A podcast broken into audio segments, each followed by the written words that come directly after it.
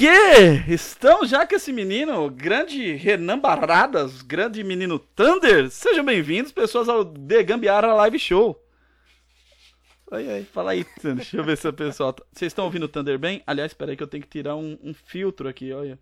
Não, além do filtro, você tem que cortar uma parte aqui. Que... Por isso que eu falei, de- deixa eu tentar dar um zoom nessa câmera, porque. Eu consigo arrumar o aqui. pano verde não, não vai. Fica tranquilo. Tem, aparece um barraco aqui atrás, Mas, é ah, complicado. Se ferrar, Thunder. Olha como é que tá a minha casa aqui também, mano. Ó. Você tem eu um quarto. É, então. você tem um quarto, já começa por aí.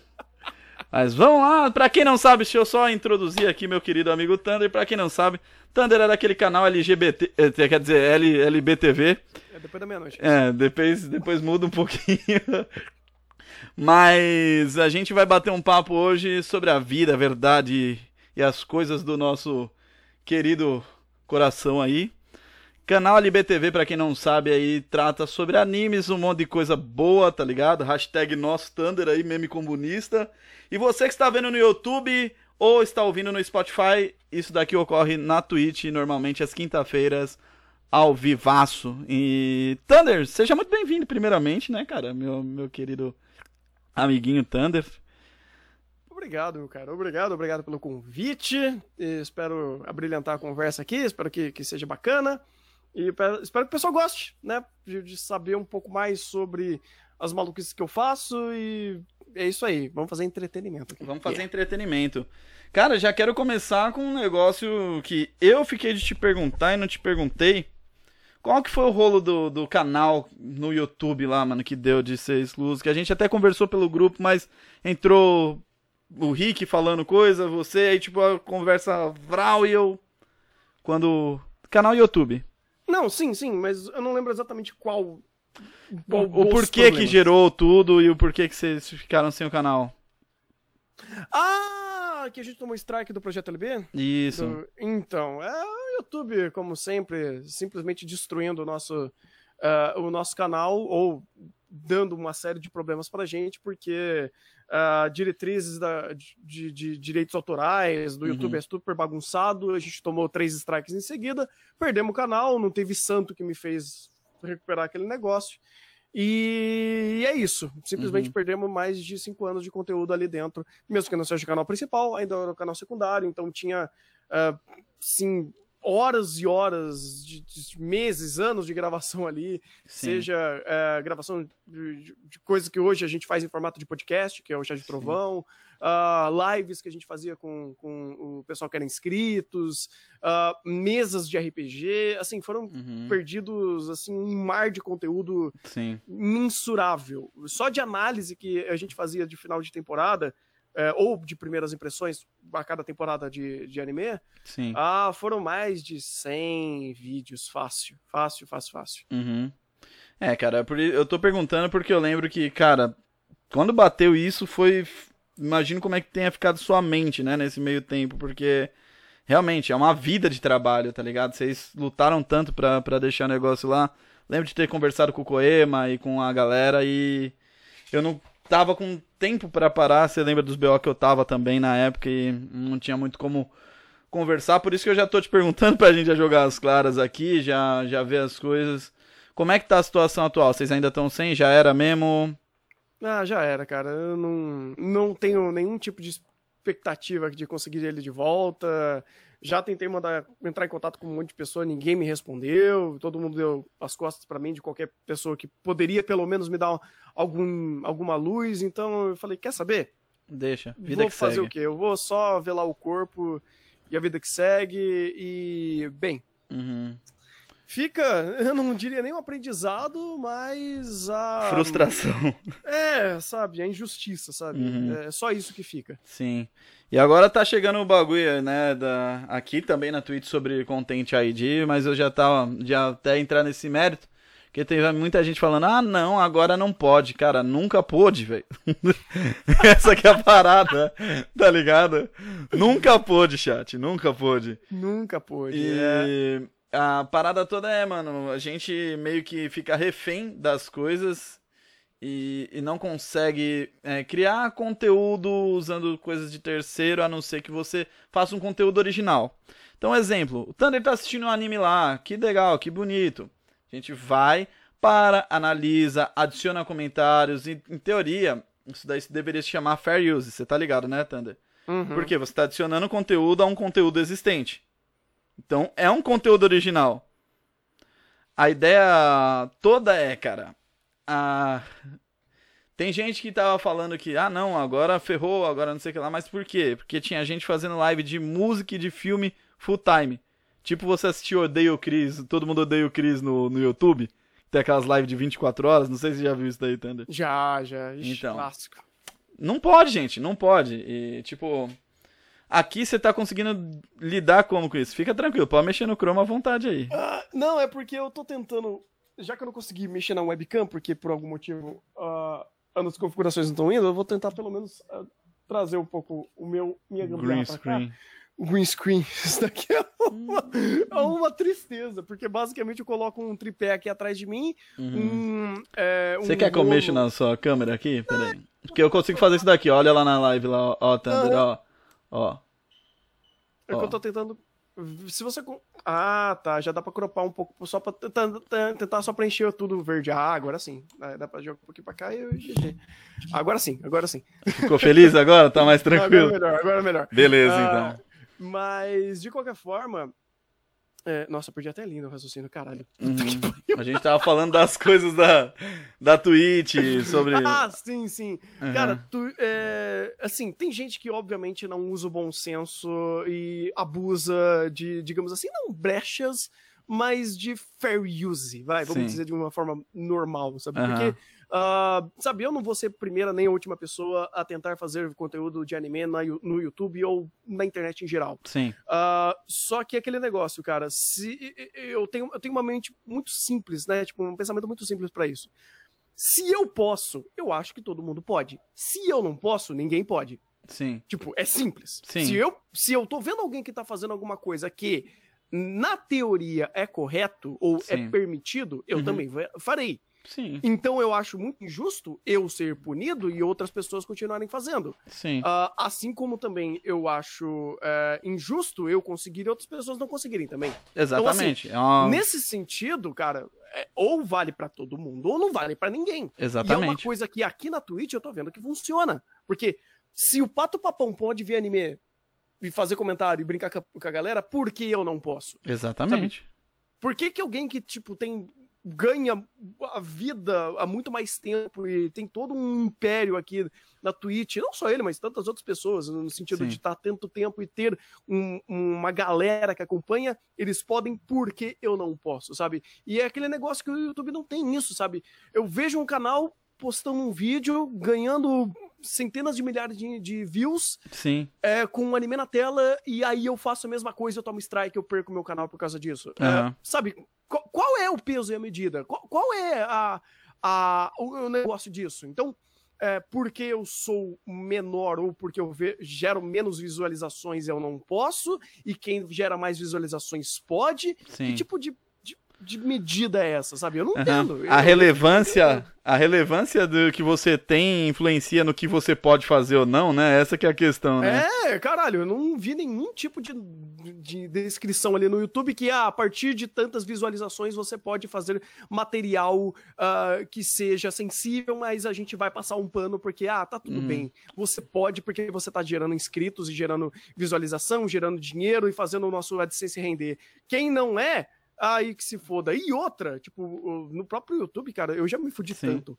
Mas tanto por causa desses negócios que eu, tá, eu tô vivendo um, um período muito interessante no YouTube que Uhum. eu fiz o seguinte, eu fiquei mais ou menos até o começo desse ano sem postar a- pou- poucas coisas ou assim, fazendo uma coisa aqui ou outra ali Sim, e assim, ficou um bom tempo num marasmo ali dentro do canal. sim. Aí agora, faz o quê? Um pouco mais de um ano, um, ano, um mês que eu, que eu comecei a fazer ah, vídeos diários de vlogs, então, tipo, são assuntos mais de conversa, onde ah, basicamente a minha cara, essa webcam de, de, de qualidade duvidosa e um pano verde que não dá nem pra fazer chroma key, Sim. falando com o pessoal e tocando uma música super baixinha de fundo, isso não me dá, teoricamente, direitos autorais nenhum, então Uhum. tô mais tranquilo. E tá sendo uma coisa super engraçada, porque diariamente eu tô vendo que eu tô perdendo inscritos. Sim. Eu tô, e, e, tipo, é, é, até virou uma, um meme com o pessoal né, que acompanha, que a gente falou, rumo a 100k, vamos ganhar a segunda placa de 100k, porque eu cheguei a 300, agora vou voltar para 100 e ganhar a placa de novo. Porque, uhum. é, é, assim, não tem métrica. O meu canal, ele tá completamente destruído através do algoritmo. Eu sei que por mais de de anos tomando strikes, teve anos, acho que lá pro meado de 2017, 2018, eu tava de, lidando com quase um strike por mês, onde eu pegava e, e conseguia é, é, e, e, tirar o strike, porque eu provava que eu podia usar aquele, aquele conteúdo, uh, e dentro desse tempo todo, uh, isso foi manchando uh, o canal, foi manchando ele, e eu sei que hoje ele está numa lista negra, que ele não cresce de forma alguma. Sim, ele não vai ser só... recomendado, né? Não, ele nunca vai ser. E eu tô vendo isso agora, porque eu tô fazendo conteúdos que teoricamente seriam normais para o YouTube, um canal de relevância como o meu, teoricamente ele deveria ser engajante pela própria, pelo próprio sistema de, sistema de tagueamento e pelo próprio sistema de, de lançamento diário de vídeo, porque isso de, de fato é uma técnica que funciona no YouTube ainda hoje, e eu só tô perdendo inscritos. Aí você fala, ah, até foi engraçado, esses dias eu olhei lá o YouTube morcando, nossa, você perdeu tantos inscritos nesse tanto tempo, tempo. Será que o seu conteúdo está agradando seus inscritos? Aí, aí nossa, teve até tipo um, um mini piripaque ali no meio atacando o YouTube nesse momento. Mas, de qualquer forma, uh, a gente sabe que nunca foi e nunca será um, é, dois pesos, é, é, é um peso e uma, e uma medida. Exatamente. Sempre será dois pesos e duas medidas. Sim. E ainda mais que eu trabalho com esse tipo de material, não tenho o que fazer. Exatamente. Infelizmente a gente fica refém, né, mano? Fica refém pra caramba de certas coisas. E, ó, só levando em consideração, sua câmera tá em 144p aí. Só. Você tá conversando comigo parecendo um encosto da Universal. Se você quiser falar que você tá possuído aí, tá safe. Meu Deus do céu. Mas, cara. ó, tirando a brincadeira. Tá comigo tirando a brincadeira à parte aqui e etc. Cara, eu comecei meu canal fazendo um conteúdo de One Piece, né? Tipo, não, não de One Piece, de música, né? Muito tempo atrás, 2012, 2013. Acho que até, até antes de bobear. Mas, não, 2010 eu fiz de música. Você lembra quando foi o último YouPix, Thunder? Puta, cara, faz tempo, hein? Porque foi no penúltimo YouPix que eu abri o, o canal para poder falar de, de coisas tipo. Ah, não, vamos fazer conteúdo musical. Eu lembro que eu peguei e fiz um cover de Google Dolls Iris. Falei, nossa, vai ser pica. E na época era o seguinte: três strike excluía tudo. Não tinha nem, tipo, conversa. E aí eu lembro que eu fiz o negócio, em 3 horas deu 7 mil views, em 10 horas meu canal foi excluído pela Sony BG.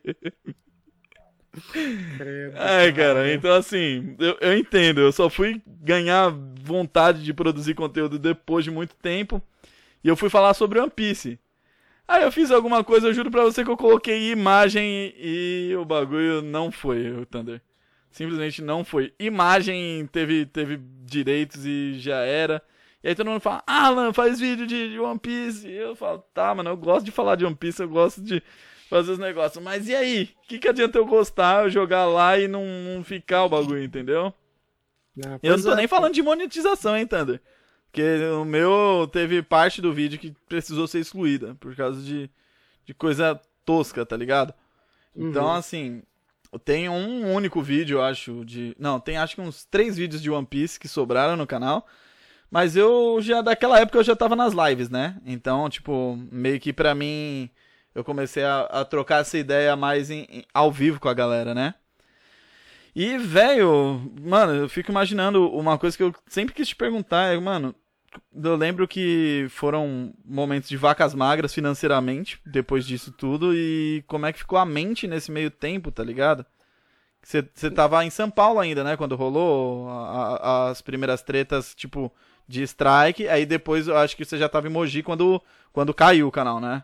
Não, eu tava em São Paulo Tava ainda. em São Paulo ainda? Ah, cara, 2000, pra, pra muita gente 2020 tá sendo um ano, um ano de catástrofes. Uhum. Pra mim, 2020 tá sendo um ano excelente. Uhum. Tipo, assim, comparado com 2019, que foi um ano trágico na minha vida, em todos Sim. os âmbitos, Uh, 2020 para mim tá sendo um ano ruim, obviamente. Sim. Tá sendo ruim para todo mundo, mas uhum. não tão ruim quanto foi 2019, cara. Porque 2019, olha, sinceramente, eu pensei que eu ia comecei, começar a ter algumas crises eh, e, problemas de saúde que eu teria muito mais, eh, que eu teria muito mais dificuldade de lidar, porque eu tava tendo problemas assim seríssimos em muitos aspectos, cara. Sim. Uh, crise de ansiedade e até síndrome de perseguição foi um negócio que tipo foi tranquilo. Uhum. Foi tranquilo perto de tudo que, que tava rolando e tantos outros BOs que eu vivi ano passado. Foi um ano, assim, horroroso. E aí, é, juntando todos esses problemas, só foi mais, uhum. mais um montinho desses tantos problemas que É o famoso. Não, já tô no fundo do poço, né? E começam a jogar água no poço. Ah, é, é, começa a cair água de cima e tacar fogo embaixo. Aí você fala, caralho, fudeu. É, não, eu lembro, eu lembro que eu tentei conversar com você umas duas, três vezes. A única vez que a gente conseguiu conversar foi no Meme Maker secreto. É. Lembra? Saudades, inclusive, de juntar Nossa, a galera para poder fazer sensacional, isso. Sensacional, cara. Foi sensacional. Mas no, no Meme Maker Secreto, eu lembro que você já tava um pouquinho melhor em algumas, uma, algumas questões. Mas eu lembro que você passou muita coisa. A gente mandava mensagem, tipo assim, você respondia: Cara, tô levando do jeito que dá, tá foda, não sei o que lá. E às vezes a gente sabia alguma notícia sua ou pelo Coema, ou pelo Mamed, ou alguém que tava em, vo em volta. Que ainda teve o, o menino Raimundinho é. é, também teve todo o meme do. do ah, rapaz. eu posso dizer que uh, o que eu pude contar, literalmente, o que eu posso contar é a ponta do iceberg, cara. Porque uhum. tem tanta coisa que rolou e ainda está rolando que tipo, parece filme de de Hollywood, cara, porque eu vivi umas coisas assim, falei, meu Deus do céu, jamais imaginei que eu iria viver e ter contato com coisas assim que você fala, caralho, isso parece um filme, velho. Sim. Parece um filme de tanta desgraça e tanta tragédia uhum. uh, de pessoas que estão em volta de você que faz umas coisas tipo cavernosas e fala, caralho, de repente a, a, a, ideia de Illuminatis e todo mundo ser reptiliano não é tão longe, cara, porque Sim. algumas pessoas que estavam perto de você por tantos anos e sabe? Uhum. Você tinha um contato tão grande, de repente viram assombrações, sabe? Viram coisas que você fala, caralho, mano. Thunder, eu só, nunca imaginei. Só falando, mano. Galera, não sei se vocês estão ouvindo, mas tá passando o carro do Chaves do Churros aqui na frente. cara, não tem muito o que fazer. Mas, cara, é, de verdade, é, assim, eu fiquei preocupado pra caramba. Coema ficou preocupado pra caramba. E a gente não conseguia meio que entender muito o que estava acontecendo. E eu falei, mano, pro Thunder não tá conversando, não tá falando, deve ter muita coisa rolando ao mesmo tempo.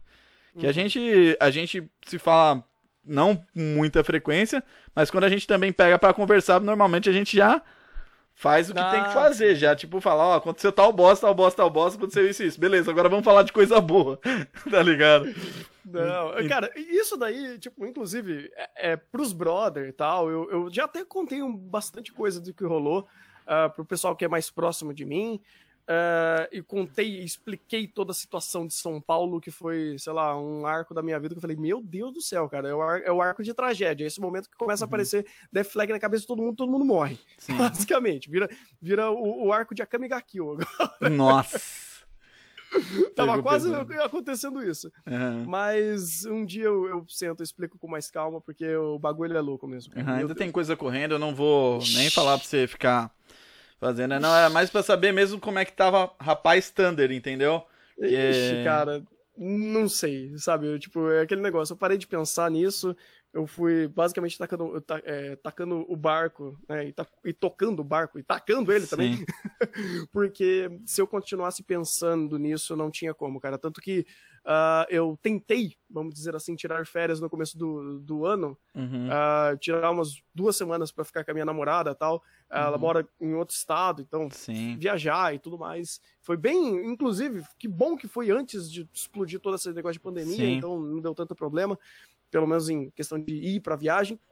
Uhum. Mas, cara, enquanto eu tava lá, tava ainda estourando umas bombas que eu falei, cara, eu, eu vou surtar. Sim. Mesmo aqui de longe, eu ainda tava com a cabeça, tipo, que eu falei, mano, essas duas semanas passou tão rápida e foi tão, tão pesado pra minha cabeça que eu falei, puto, descansar que bom nada, né? E a gente tá tocando o barco aí como dá. Sim. Porque se eu parar muito pra pensar, não funciona. Então Aham. é aquele negócio, você acorda, você toma um choque de adrenalina, faz o que tem que fazer, porque se você ficar pensando muito, não, você não faz nada. Certo, cara. E pior que é isso. Uma coisa que eu queria perguntar pra você. Eu sempre. Ó, eu vou falar um bagulho. Eu não recomendo nenhum relacionamento à distância, mas não sei como o Thunder faz funcionar essa desgraça. Qual Olha, o não é segredo? faço- Não é que eu faço funcionar, ah, é que agora está funcionando. Ah, sabe? Agora, entendi. agora que, eu, que, que eu, que eu tenho a Aline na minha vida que funciona, porque Aham. meu amigo. ah, Pensei que você é ia uma falar, ah, giromba de 3 km, Não, de 300 também. quilômetros, alcança daqui Meu lá. Oxe! Caraca! Caralho, tá ligado, rapaz? Muito bom. Cara, Não, não é, não é bem, não é assim, não. É que, tipo, o amigo de um amigo meu já teve muitos problemas de relacionamento à distância, aham. sabe? Você me conheceu nessa época. Sim, lógico que conheci. Um amigo de um amigo meu, gosto muito do... Um amigo do amigo Não, tô ligado. tipo, Gente boa, inclusive. Porra, cara, esse cara é uma- drogado, velho. Ele teve um relacionamento mais de 5 anos de, de distância. Que, rapaz, ele pagou todos os pecados da vida dele, sim. Hoje, hoje em dia ele tá, ele tá com saldo positivo no karma. Sim. Porque o negócio foi louco. Então, realmente, a relacionamento à distância é um bagulho Uhum. maluquíssimo, cara. Maluquíssimo. Sim, eu conheci a, a Dita Cuja, né? E, mano, dá pra saber que vocês, tipo, uma- é Você muito bom. chegou a Sim, ela veio no, no, no Meme Maker, não veio? Não? Eu lembro que teve um churrasco lá que a gente foi. Foi. Caraca, não, não. veio. Veio. Veio? Aham. Caraca, Lan, conheço você, tipo, há muito tempo então, cara. Pra caramba, a gente se conhece Nossa. em 2016. Acho que Foi 2016. 2000. Cara, eu não tenho mais noção de tempo, juro pra você. É, porque, ó, Eu juro. Eu, eu esqueci. Cara, eu juro pra você, eu esqueci muita, mas muita coisa que aconteceu nessa época uhum, é, de problemas com, com, com a, a, a, o ser em questão. sim. Mas eu não lembrava que tipo, eu cheguei a, a, tipo, a, a conhecer uma galera nessa, nessa época complicada. Cara, a gente. é Você quer ver um bagulho pra você ter uma métrica? Você lembra que a gente apresentou o palco do Up 2017? Que a gente falou de anime, que ainda tava caindo o mundo e o Rick fez o vídeo do. Sim, sim, Então, não, 2017 eu sei. 2017 a gente era amigo, a gente já tava no palco falando Caralho, bosta mano. junto já. mas O tempo voa, irmão. Então, por isso que eu tô falando. Eu lembro que teve um churrasco na casa de vocês lá, que era de esquina lá, que tinha aquela casarona lá que a gente foi. Foi todo mundo. E e eu lembro dela, dela aí, que você ainda ficou, oh, tava mais ausente porque não sei o que lá. Hum, Eu só fazendo assim, ó, pro Thunder. Tô ligado, Thunder. Caraca, mano, eu juro pra você, velho, eu não vou lembrar. Eu não Uhum. vou. eu, tipo, eu, eu fiz, inclusive, eu fiz questão de esquecer muita coisa desse período. Sim. É, porque foi, foi, foi muito louco, cara. Eu, eu tive um problema, sim. né, Esse, esse, o amigo do amigo meu, ele teve um relacionamento de mais de 5 anos, né? De, de distância. De, de, Sim, sim. de- sim, relacionamento de distância. Grande Geraldão, E- Geraldão é. É, boa. e assim, foi bem na época que ele. que ele tinha terminado a faculdade. Aham. ah, e ele ficou, tipo, seis meses ah, ainda em Americana. Eu estudei lá Sim. na FATEC da Americana. Eu, eu não, amigo do amigo meu. Não, foi lá que você conheceu ele, pô. É, exato, exato. Ah, Muito bom. E foi mais ou menos nesse período que, que ele tinha terminado e ele meio que voltou nesses meio, meio se- esses, esse período de seis meses, Sim. porque foi no final desse período, foi no começo de 2015 que eu fiz o canal. Eu acho que era isso. Sim. E foi bem nessa época que tava voltando. Tipo, e aí a gente ficou, tipo, um ano, meio ano, um ano, não sei quanto tempo mais. Uhum. Mas foi um, um período caótico, porque ah, foi bem o começo do canal, o começo que eu entrei na LBTV também, Sim. e alguns problemas da minha vida, da, da vida pessoal dele, tava rolando também para pro, trampo. E aí meio que embaranhou muito, embananou muito esse momento da vida. Então foi um começo estupidamente conturbado. Tanto que, vixe, velho, tanto- tive tanto problema aqui. Problema pessoal que foi vazando pra. pro, assim, pro âmbito profissional ali, que, que foi um Sim. negócio maluco. E, e só foi, sabe? Por isso que Uhum. nessa época eu, eu fiz questão de esquecer muita coisa Uhum. né? Porque foi embaçado. Uma questão de sanidade. Foi, cara. Eu sei, eu foi sei. Mais, foi mais de dois anos de psicólogo Cara, cê, eu, consertar sabe, sabe qual que é o problema? Esse seu amigo do seu amigo aí veio conversar sobre isso comigo e com a Paquita num, num, num happy hour. Não sei se ele. Ah, eu lembro! Isso eu lembro, isso eu lembro. Isso eu Então, lembro.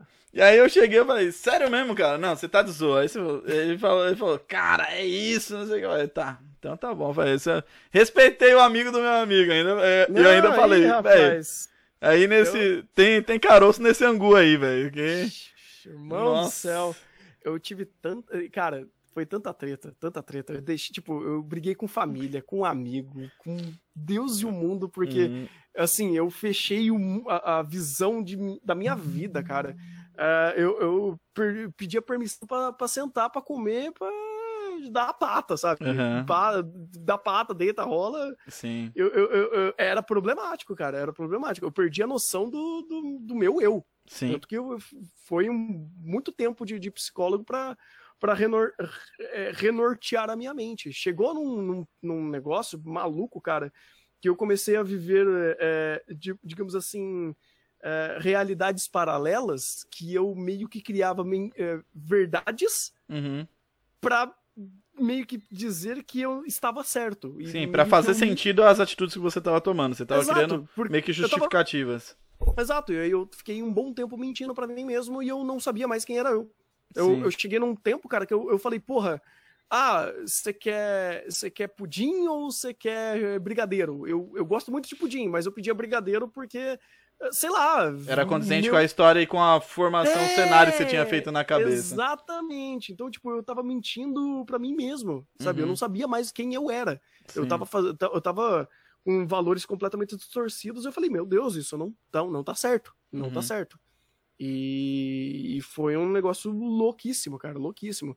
Foi um período super conturbado, tanto na época é, que eu, tipo, terminou de vez, tanto Uhum. quanto a gente tentou de novo, porque ah, naquele período que eu ainda tava em Americana e, tipo, tava nesse negócio de, de é, vai e não vai, cara, Uhum. eu tava esfrangalhado sentimentalmente, com um monte de problema de república, terminando a faculdade, não conseguindo trampo. Uhum. um Nossa, velho, a cabeça tava a milhão, a milhão. Tanto Uhum. que eh, foi um momento da minha vida que eu, eu, eu precisava sair todo final de semana pra, tipo, pra fazer qualquer coisa, porque senão eu, eu surtava, Uhum. cara. Eu, eu comecei a ter um monte de amigo de rolê assim que eu falei, mano, eu preciso sair sexta, sábado e às vezes até domingo pra, tipo, Sim. pra não ficar em casa. Porque eu estava surtando. Foi daí que conhecemos nosso querido Thunderzinho dos Karaokessons. Ah, não! Foi um período que eu tava americana. Foi esses seis Não, mas eu tô eu falando, foi daí que você começou, porque eu lembro que uma vez que a gente trocou ideia, você falou que antes era mais fechado, tá ligado? Com as coisas. Ah, E aí você teve uma, uma, uma época da sua vida, foi a, a segunda-feira. Uma época da minha vida eu, eu tive que sair, e quando eu saí, eu comecei a, a me enturmar melhor e etc.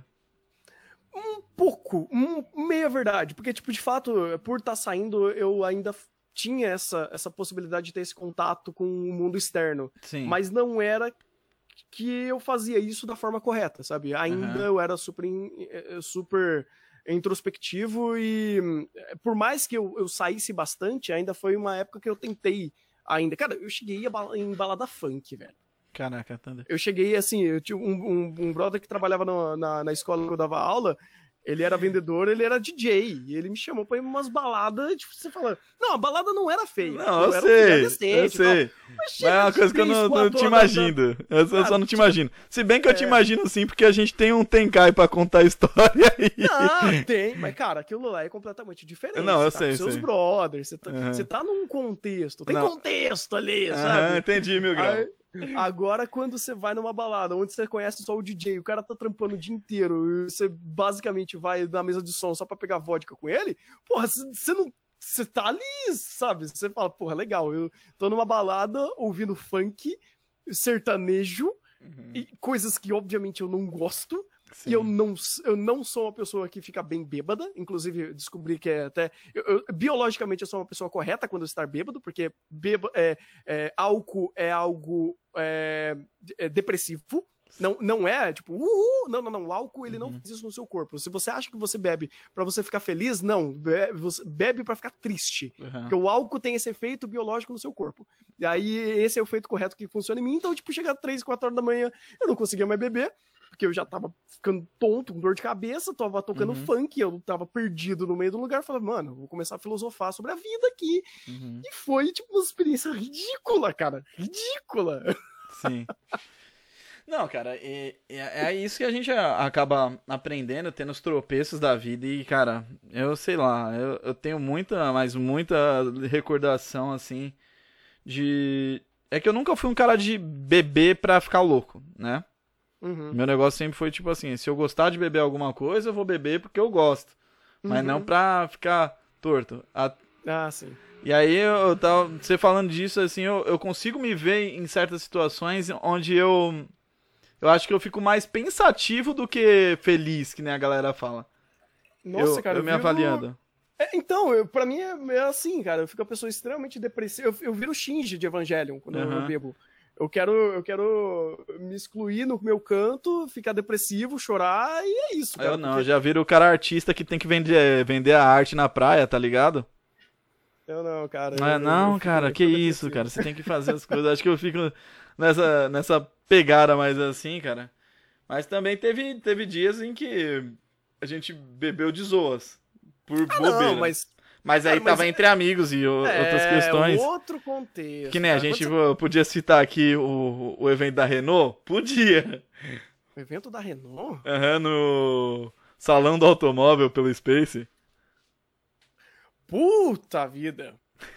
É, é, Eu podia citar aquilo? Podia. é. Eu podia citar a disputa de Heineken dentro do, do YouTube Space? Podia. Vou citar? Contexto, cara, contexto. Não, porque assim, é, uma coisa que, é, pra mim, tipo, a bebida pra mim é o seguinte: é, Hum.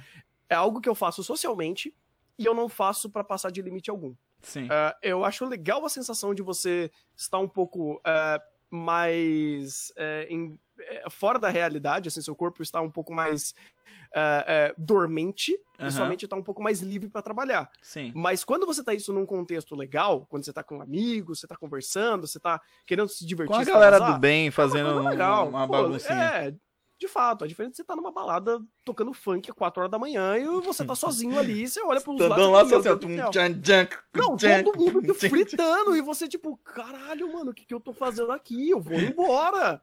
Sabe, eu vou cortar os pulsos, porque, meu Deus do céu, não dá. E aí a Uhum. música começa a entrar no seu cérebro, você quer morrer. Ah, ah, é diferente, sabe? E outra, Uhum. quando eu, eu tô com os amigos e começo a beber, eu não chego a passar do ponto, sabe? E outra, Aham. quando eu passo, o meu corpo é, fra- é, é- é- é- ele é muito objetivo nisso. Vai Eu dormir. pego, ou eu vou dormir, ou eu passo mal. Aham. Tipo, Eu nunca apaguei de, tipo, puta, cara, não sei o que eu fiz naquele outro dia. Uhum. Nunca fiz isso. Nunca fiz isso. Eu já vi os dois casos, isso que é engraçado. Pode crer. Mas é, o fogo é assim, mano. Eu não sei se tem esse lance de tipo assim, quando você tem um familiar, um pai ou mãe que é alcoólatra, isso daí aumenta a sua tolerância. Não, não sei se é real, tá ligado? Mas pra eu chegar ao estado de ficar a ponto de vomitar ou algo do gênero, putz, cara, é muito raro, muito raro. Só teve uma vez que, o, que eu fiquei nesse estado, mas eu não cheguei a vomitar. E, e quem, me, quem foi cuidar de mim foi o Miura, ainda. Nossa senhora. A gente foi no Samurai, tá ligado? Uhum. Foi, foi aniversário de alguém, eu não lembro de quem que foi, velho. E eu tava bem, mas ao mesmo tempo o estômago tava embrulhando, porque a gente tinha bebido mais do que comido, tá ligado? Uhum. E aí eu tava meio mal e o Miura ficou lá comigo lá, mal cota. Miura, mal amor. Inclusive, tem que trazer o Miura aqui pra bater um papo também, cara. Mas com certeza, o Miura é um cara incrível, cara. Nossa, eu, eu, eu tô devendo um enorme favor pra ele, porque no, foi no ano passado. Eu tava numa época estupidamente quebrado, sabe? Eu, eu- cara, eu abri falência 100% Sim. no final do ano passado, por Uhum. causa dos problemas de São Paulo. E teve o show de, do Stratovarius. Sim. Ele falou, cara, você quer ir? Eu falei, mano, eu não quero que você gaste pra, pra me levar no show. Ele falou, mano, esquenta não, você vai. Aí ele foi lá, me deu ingresso, tipo, foi um dia absolutamente fantástico, tipo, deu pra extravasar uhum. demais, eu, eu tô devendo muito uma pra ele, cara, nossa, porque ele, ele, fez um negócio assim de outro mundo, cara, nossa, uhum. é, é, absurdo, absurdo. Não, Miura é, um é, é, outro, tá em outro nível. Eu lembro que uma vez a gente começou a debater, né, porque ambos guitarristas, né, aí, não, que Petruc, não sei o que lá, não sei o que lá. E aí, beleza, entrou um terceiro cara que eu não sabia quem que era. E começou a falar um monte, mas cagar regra, cagar regra. Eu já tava querendo cortar no meio e o Miura é muito paz, tá ligado? Ele é muito paz. Ele só dando risadinha assim, é, né? É, então, é, né? Aí chegou uma hora que eu falei, ô Miura, vamos pegar um negócio ali, mano. Deu um perdido no cara. Falei, mano, não, não vamos mais discutir perto de alguém que, pelo amor de Deus, tá ligado? É fogo, mas voltando a, ao contexto aqui. Eu, inclusive, um forte abraço, Miura. Um forte abraço Miura, aí. Miura do Miura né? Jen, como vocês preferirem aí, pra quem não tá entendendo. E, mano, outra coisa que eu queria trocar ideia com você é animes, né, mano? Pra gente sair um pouco dessa, dessa praia tão pessoal um pouquinho. Thunder, me perguntaram um bagulho hoje que eu fiquei numa, numa, numa imparcialidade, porque eu gosto muito de, de One Piece. Uhum. Eu gosto muito de Berserk. Eu gosto muito de muita coisa. e, e Hunter x Hunter também. E aí vieram pra falar pra mim qual que é o melhor. O melhor não, mas o, o anime com as melhores backstory. Eu falei que One Piece, porque, mano, uma é mais linda do que a outra, de cada personagem. Só que eu também eu não acho justo com Hunter x Hunter. Tem o lance do, do clã do Kurapika, tem tem a família do, do Killua e etc. Eu falei, mano, eu vou perguntar pro. Isso porque eu ainda não citei os Vongola, porque se fosse falar do. Se a gente entrasse até que, até que o Hitman Reborn, cara, nossa, eu ia ficar mais, mais hypado ainda. Você tem algum assim que você fala assim, pô, mano, o autor dessa desgraça manja de backstory e. Mano, as backstories dos personagens são perfeitas, velho. Cara, é... eu consigo até dar uma costurada por fora, porque é, é muito fácil você ver uh, Battle Shonens que fazem isso. Então você Sim. tem Hunter x Hunter, você tem One Piece, você tem Naruto, você tem. Não, Bleach não faz isso, mas enfim. Uhum. Bleach não faz nada. Sim. Mas você tem muitas dessas histórias que elas uh, não apenas precisam ter muita informação, mas como ela também ela precisa usar muito tempo dela para fazer outras coisas, porque essas obras são gigantes e elas precisam popular a história de personagens, Sim. de narrativa, de lore de mundo, de, de uhum. mitologias e coisas do tipo. Contexto. Contexto! contexto! Então, assim, uh, quando você pega obras assim, obviamente o autor vai precisar fazer tudo isso. Obviamente você tem uh, tanto em Hunter x Hunter quanto em One Piece que eles são muito bons em fazer isso. Uhum. Eles, eles tem essa premissa, eles pegam a ideia e vão a fundo em fazer isso, porque é, é uma habilidade deles em fazer essas histórias funcionarem. Sim. Mas recentemente, até um, um anime do ano passado, ele me mostrou que você construir mundo e construir uma narrativa sobre o mundo e construir esse mundo uh, fantasioso de uma forma completamente diferente uhum. e, e, rica tanto quanto, não uhum. apenas em personagem como o próprio ambiente, uhum. é Violent Saga. Valiant Saga foi um anime, assim, surpreendente do ano passado. Sim. Que ele tem uma capacidade de construir o mundo e contar a história daqueles personagens, não como uma saga. Ah, eu vou ver a saga desse personagem, eu vou ver a saga do príncipe, vou ver a saga do Thorfinn, Sim. do Torquay e, e outros personagens. Não, ele fala, cara, eu vou criar esse mundo para todas as histórias e todos esses personagens fazerem essa via de mão dupla, onde o mundo importa uhum. e o uhum. personagem é um, um, uma consequência daquele mundo. Sim. Então, assim, depois de ver Violent Saga, eu fiquei tão embasbacado como ele consegue fazer isso e como você consegue construir um mundo que ele junta personagem e junta, e junta o contexto daquilo, de tudo que eles vivem, que é algo Sim. fantástico. É uhum. algo, assim, sem igual. Então, uhum. assim, para dar uma, uma guinada, uma bola curva a essa pergunta, eu com certeza indico Valiant Saga como uma obra que ela sabe, sabe falar sobre contexto, sobre mundo, uhum. e fazer personagem ser, ser consequência do mundo, mundo consequência de personagem, e a ação daqueles personagens importa para o mundo, porque uma única escolha muda completamente toda, todo o background que ali existe. Uhum. Não, cara, é bom eu ter essa, essa perspectiva de que você tem, tá ligado? Eu ainda não peguei pra ver o, o Violent Saga, porque eu tava vendo em algumas coisas em, em live. Inclusive, estou assistindo o Kuroko no Basque pela terceira vez, né? Jesus. Eu gosto. Eu não, não adianta, eu gosto. Madoka, cuide da sua alma, cara. Cara, eu gosto, não adianta falar, velho. Tem, tem umas coisas que eu gostei que todo mundo odeia, velho. Não, eu, eu acho tranquilo, cara, Uhum. porque, assim, eu nunca vi Kuroko, então não posso nem falar, mas é o meme. É pelo meme.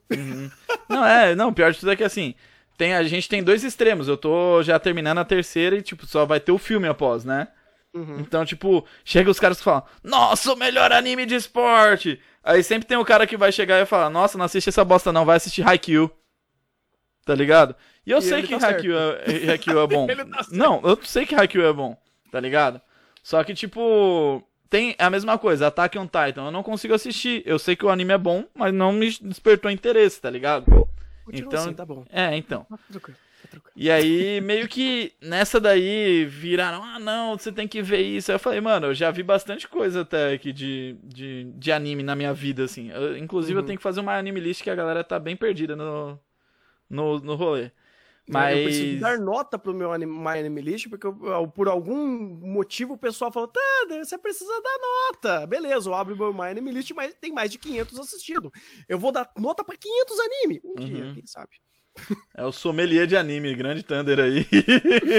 A gente se esforça. né? Tem um pouquinho de Helsing, um pouquinho de Berserk. ah. Não, pior de tudo que não tem Berserk nem Helsing. Caralho, Thunder. Cara, tem muita coisa antiga que, por ironia do destino, eu acabei não, não vendo, mas eu conheço. Cowboy Hellsing- Bebop, Não, Trigun, Cowboy Bebop eu, eu vi, eu vi. Trigun. É, Trigun, eu vi o começo, mas eu conheço a história. Então, assim, tem uma- algumas coisas que, mesmo eu não assistindo, Uhum. a gente pega por tabela. Porque você ouve por aí falando. ah, o próprio One Piece, eu conheço ele muito por tabela, porque eu nunca parei pra ver.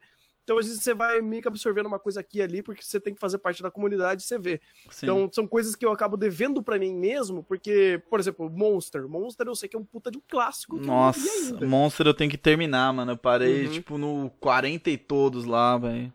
Mas é muito bom, é muito bom. Sim, Um que estão falando pra eu ver, acho que é Terraformars, acho que é isso. Ah, esquenta essa cabeça com isso. Não, Aham. E não. Stein Gates também estão falando pra Não, eu Stein assistir. Gate é sensacional. Não, Stein não, Stein Gates. Agora Steins Gate. Porque Terraformars é aquele negócio. Você vai ver um monte de barata bombaba, bombada batendo num monte de personagem que usa inseto e animal pra modificar o corpo e é porrada comendo Uhum. solto. É da hora pra caramba. O problema é que chega na segunda temporada, eles mudam completamente o estúdio. E o diretor e todo mundo que trabalhou na primeira temporada, que é excelente. Aí você Sim. pega a segunda, os personagens estão tudo torto na tela, um de BNG, PNG bugado e não tem Uhum. ação, e você fala, vai pro inferno. Porque eu não com essa merda. Aí Uhum. não vale mais a pena. Vai pro Sim. mangá, o mangá tá bacana. O mangá tá bem bacana.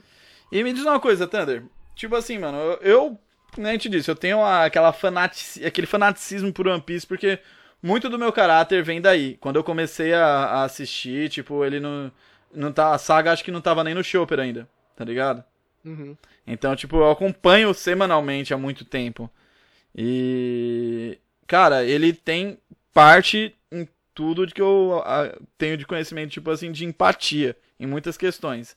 Você tem algum anime assim, cara, que chegou a, a, a ser dessa importância pra você? Porque assim, a gente cresceu na época que tinha Samurai X, que tinha um monte de coisa boa, e o, e o Hakusho na TV. A galera de hoje em dia não pegou isso daí. Não. Eles foram pegar Naruto porque hypou, tá ligado? E, e é isso. Hoje em dia até eu, eu tenho a dizer que assistir anime virou tipo um negócio mais modinha, porque na época que eu assistia, quem assistia era o Taco Fedido tinha que apanhar. Ainda é. Ainda é. Aham.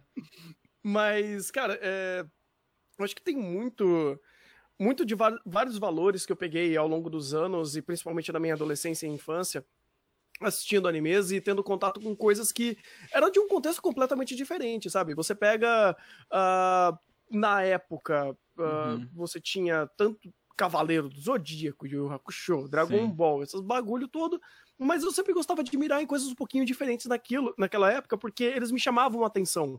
Uhum. É, o próprio, por exemplo, é, Dragon Ball e Cavaleiros, eu nunca liguei muito desde sempre. Sim. É, na época, quando eu via, por exemplo, um Sakura Card Captor ou um Samurai X, um Shaman Uhum. King, e tipo, me despertava interesses melhor, maiores, Porque não era só nego se batendo e se quebrando na porrada e Uhum. sangue voando na tela, porque de alguma forma isso é legal. Sim. Eu gostava disso, das histórias que eles contavam, Uhum. sabe? Eu, tive muita empatia, inclusive, com o Sakura Card Captor por conta disso. Eles tinham histórias, eles queriam passar mensagens, eles tinham é, um, um ambiente para falar de personagem de uma forma muito mais interessante.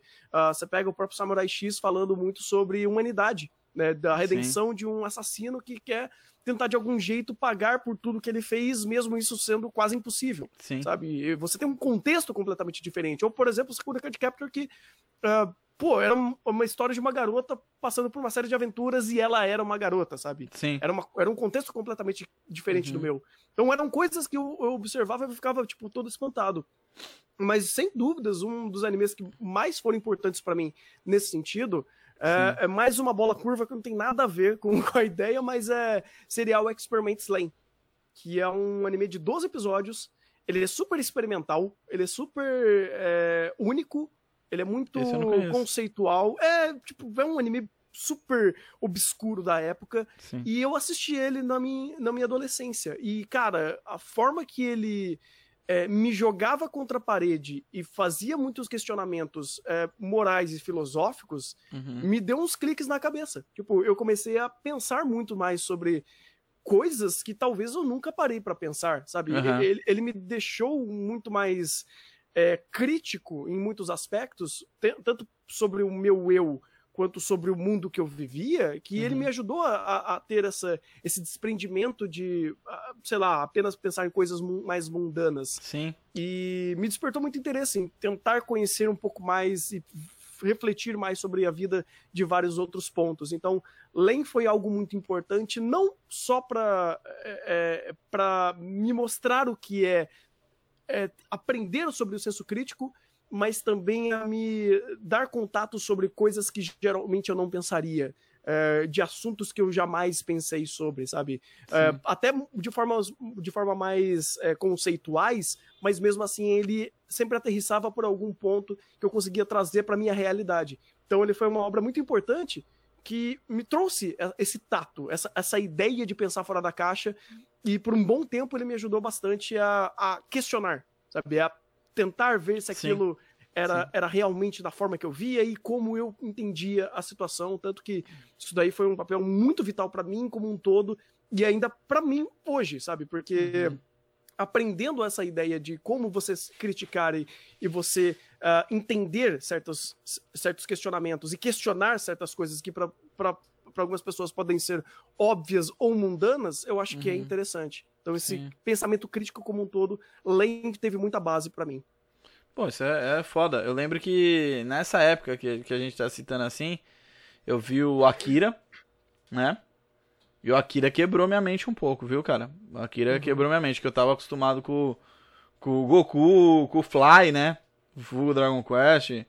Tava acostumado com umas coisinhas mais, mais de boa e o Akira vem com uma mensagem forte pra caramba. Na época o molecão, falei, caralho, mano, é isso, tá ligado? E aí, cara, é- é- eu entendo o que você tá falando. Eu, eu lembro que ainda, nessa época, ainda eu, eu pulei um pouco de assistir Ramameio e Yuniasha e depois de muito tempo eu fui, fui assistir. Eu falei, caraca, o bagulho era bom, por que, que eu pulei, tá ligado? Mas na época ninguém assistiu o bagulho, eu acho que tinha aquele lance de você querer conversar sobre, né? Porque não tinha internet tão fácil pra você poder chegar e falar, ah, não, mano, vamos falar sobre o bagulho tal, ou baixar tal coisa.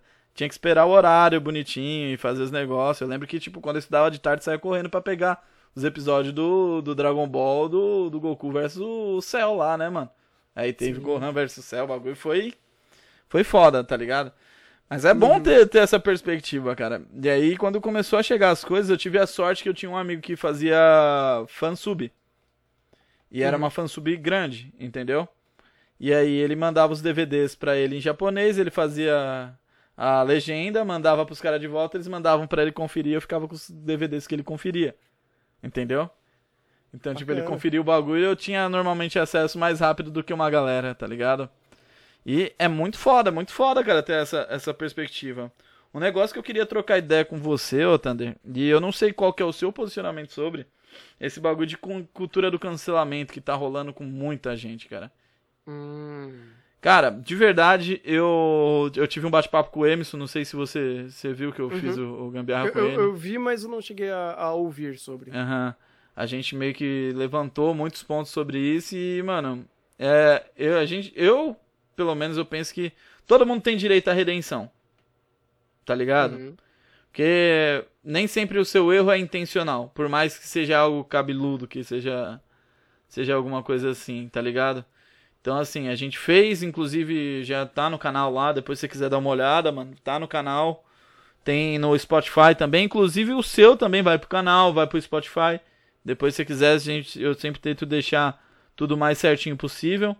Uhum. E, mano, é, eu, eu tenho essa, essa questão de redenção e etc. Lógico que, mano, que tem crimes e coisas. Mas se você parar pra pensar, a própria justiça dá, dá essa, essa margem do cara pagar pelo que ele fez e ao mesmo tempo fazer. Tem gente que gerando, cara, casos de da pessoa tentar suicídio e coisa do gênero que é, tipo, pesado, tá ligado? Uhum, então eu não, uhum. não sei, cara. Eu e o Emerson a gente pensa diferente, mas numa linha de raciocínio próxima. E como é um bagulho muito atual e muito recente, eu queria saber, mano, o que, o que você pensa dessas bosta aí? Porque, tipo, é foda. Eu sei que não pode passar as coisas impune, mas eu também não acho certo cancelar a galera, tá ligado? Uhum. Cara, é, é um negócio muito louco, porque eu já pensei bastante sobre. É, porque. Vamos lá. É, antes de vir a ideia do cancelamento, eu acho que a gente tem que entender é, dois âmbitos. Existe o âmbito é, legal, né, em âmbitos judiciários, judiciais, uhum. tipo criminalísticos e coisas que a lei resolve, Sim. sabe? Então, uh, matou, roubou, lesou, coisas que são enquadrados dentro da lei, Uhum. Eu não tenho competência alguma para dizer, porque eu não sou jurista, eu não sou, eu não sou advogado. Exatamente. Eu tenho um pensamento uh, muito simples, né, de, de, até um conhecimento da própria lei e até, sei lá, se for a, uhum. estender um pouco a, a reflexão sobre uh, certas leis, se elas são certas ou não, para mim, uh, eu acho que fica muito específico a conversa e começa a entrar em tipo determinados pontos que às vezes eu não tenho nem conhecimento para dizer se eu, se eu, concordo ou não, sabe? Uhum. Então, âmbito criminal eu não sou a melhor pessoa para dizer uhum. absolutamente nada. Não, mas nem é o âmbito criminal mas... em si, é ah, mais para saber é a sua, a sua, é, então, é, é que sua eu, visão, queria... É, então, eu tô, tô embasando tudo isso para justamente fazer essa, essa distinção, porque quando a pessoa erra em âmbito criminal, Sim. É, eu acho que não tem muita conversa. Uhum. Ela precisa seguir a lei e a lei existe para isso. Sendo certa ou errado, ela é muito mais certa ou muito mais é, justa do que uma lei marcial. Sim. Tipo, de uma lei é, pessoal. Então, Sim. ah, eu acho que você deve pagar por isso. Não, uhum. acho que existem anos e anos e anos e anos de estudo criminalístico para dizer o que, que você deve ou não pagar, e por mais que você concorde ou não, ainda tem alguma coisa que, que julgue Sim. melhor do que um indivíduo. Sim, a legislação Agora, foi criada para isso, né? Exatamente. Errada ou não, certa ou não, eficiente ou não, ainda ela existe, ainda é um ponto para ser embasado, Sim. certo? E também, quando isso acontece, eu acho que não vem, eh, não cabe uma conversa sobre achismo, mas sim uma conversa sobre eh, uma conversa mais técnica sobre legislação. Uhum. E aí eu não posso ajudar. Mas em âmbito pessoal, quando isso entra em, como é, culturalmente está sendo conhecido como é, a, a, a, cultura do, do cancelamento, uhum. que é uma massa de pessoas uh, anônimas é, fazendo algum tipo de ação de uma, de uma forma de movimento de ou manobra ou de manada, Sim. ou de uma forma natural, né? Pela, pela própria percepção de um ato. Então você tem. Uh, eu gosto muito de citar nesse momento e pensar muito, muito nesse, num exemplo que eu acho que é muito fácil de, de vermos, porque isso daí cabe nos dois, que sim. é a questão da SAT. Sim, que sim. aconteceu, uhum. que é comprovadamente é, é, é, é, fácil e factível de você ver que existe o problema ali. Sabe? Uhum. Que existiram todo o processo de investigação, vamos dizer assim, Sim. ou de mascara, é, desmascaração sobre o que aconteceu. Aí você fala, pô, legal, isso daqui é fato. Isso daqui uhum. não, é, não, é, não é opinião, é fato. Sim. Aí você tem a parte legal disso acontecer, que foi, eu acho que exclui, é, perdeu o canal e tudo mais, e coisa do tipo, e a parte do pessoal que foi cancelar, né? Que foi Sim. fazer a parte de de, de revolta. Aham. Quando existe isso, e quando existe a- esse ato de cancelamento, ele nunca vai ser medível. Ele nunca Sim. vai ser mensurável, porque você nunca vai saber qual é o âmbito que isso vai parar, em quantas pessoas vão, vai afetar, qual era o grau de relevância daquela pessoa. São tantos fatores e tantas variáveis ali no meio que a cada caso é impossível de você saber se aquilo foi justo ou não. Sim. Então, então, o próprio caso da Sati, é, se você perguntar para muitas pessoas, muitas pessoas acham que foi até um pouco too much, outras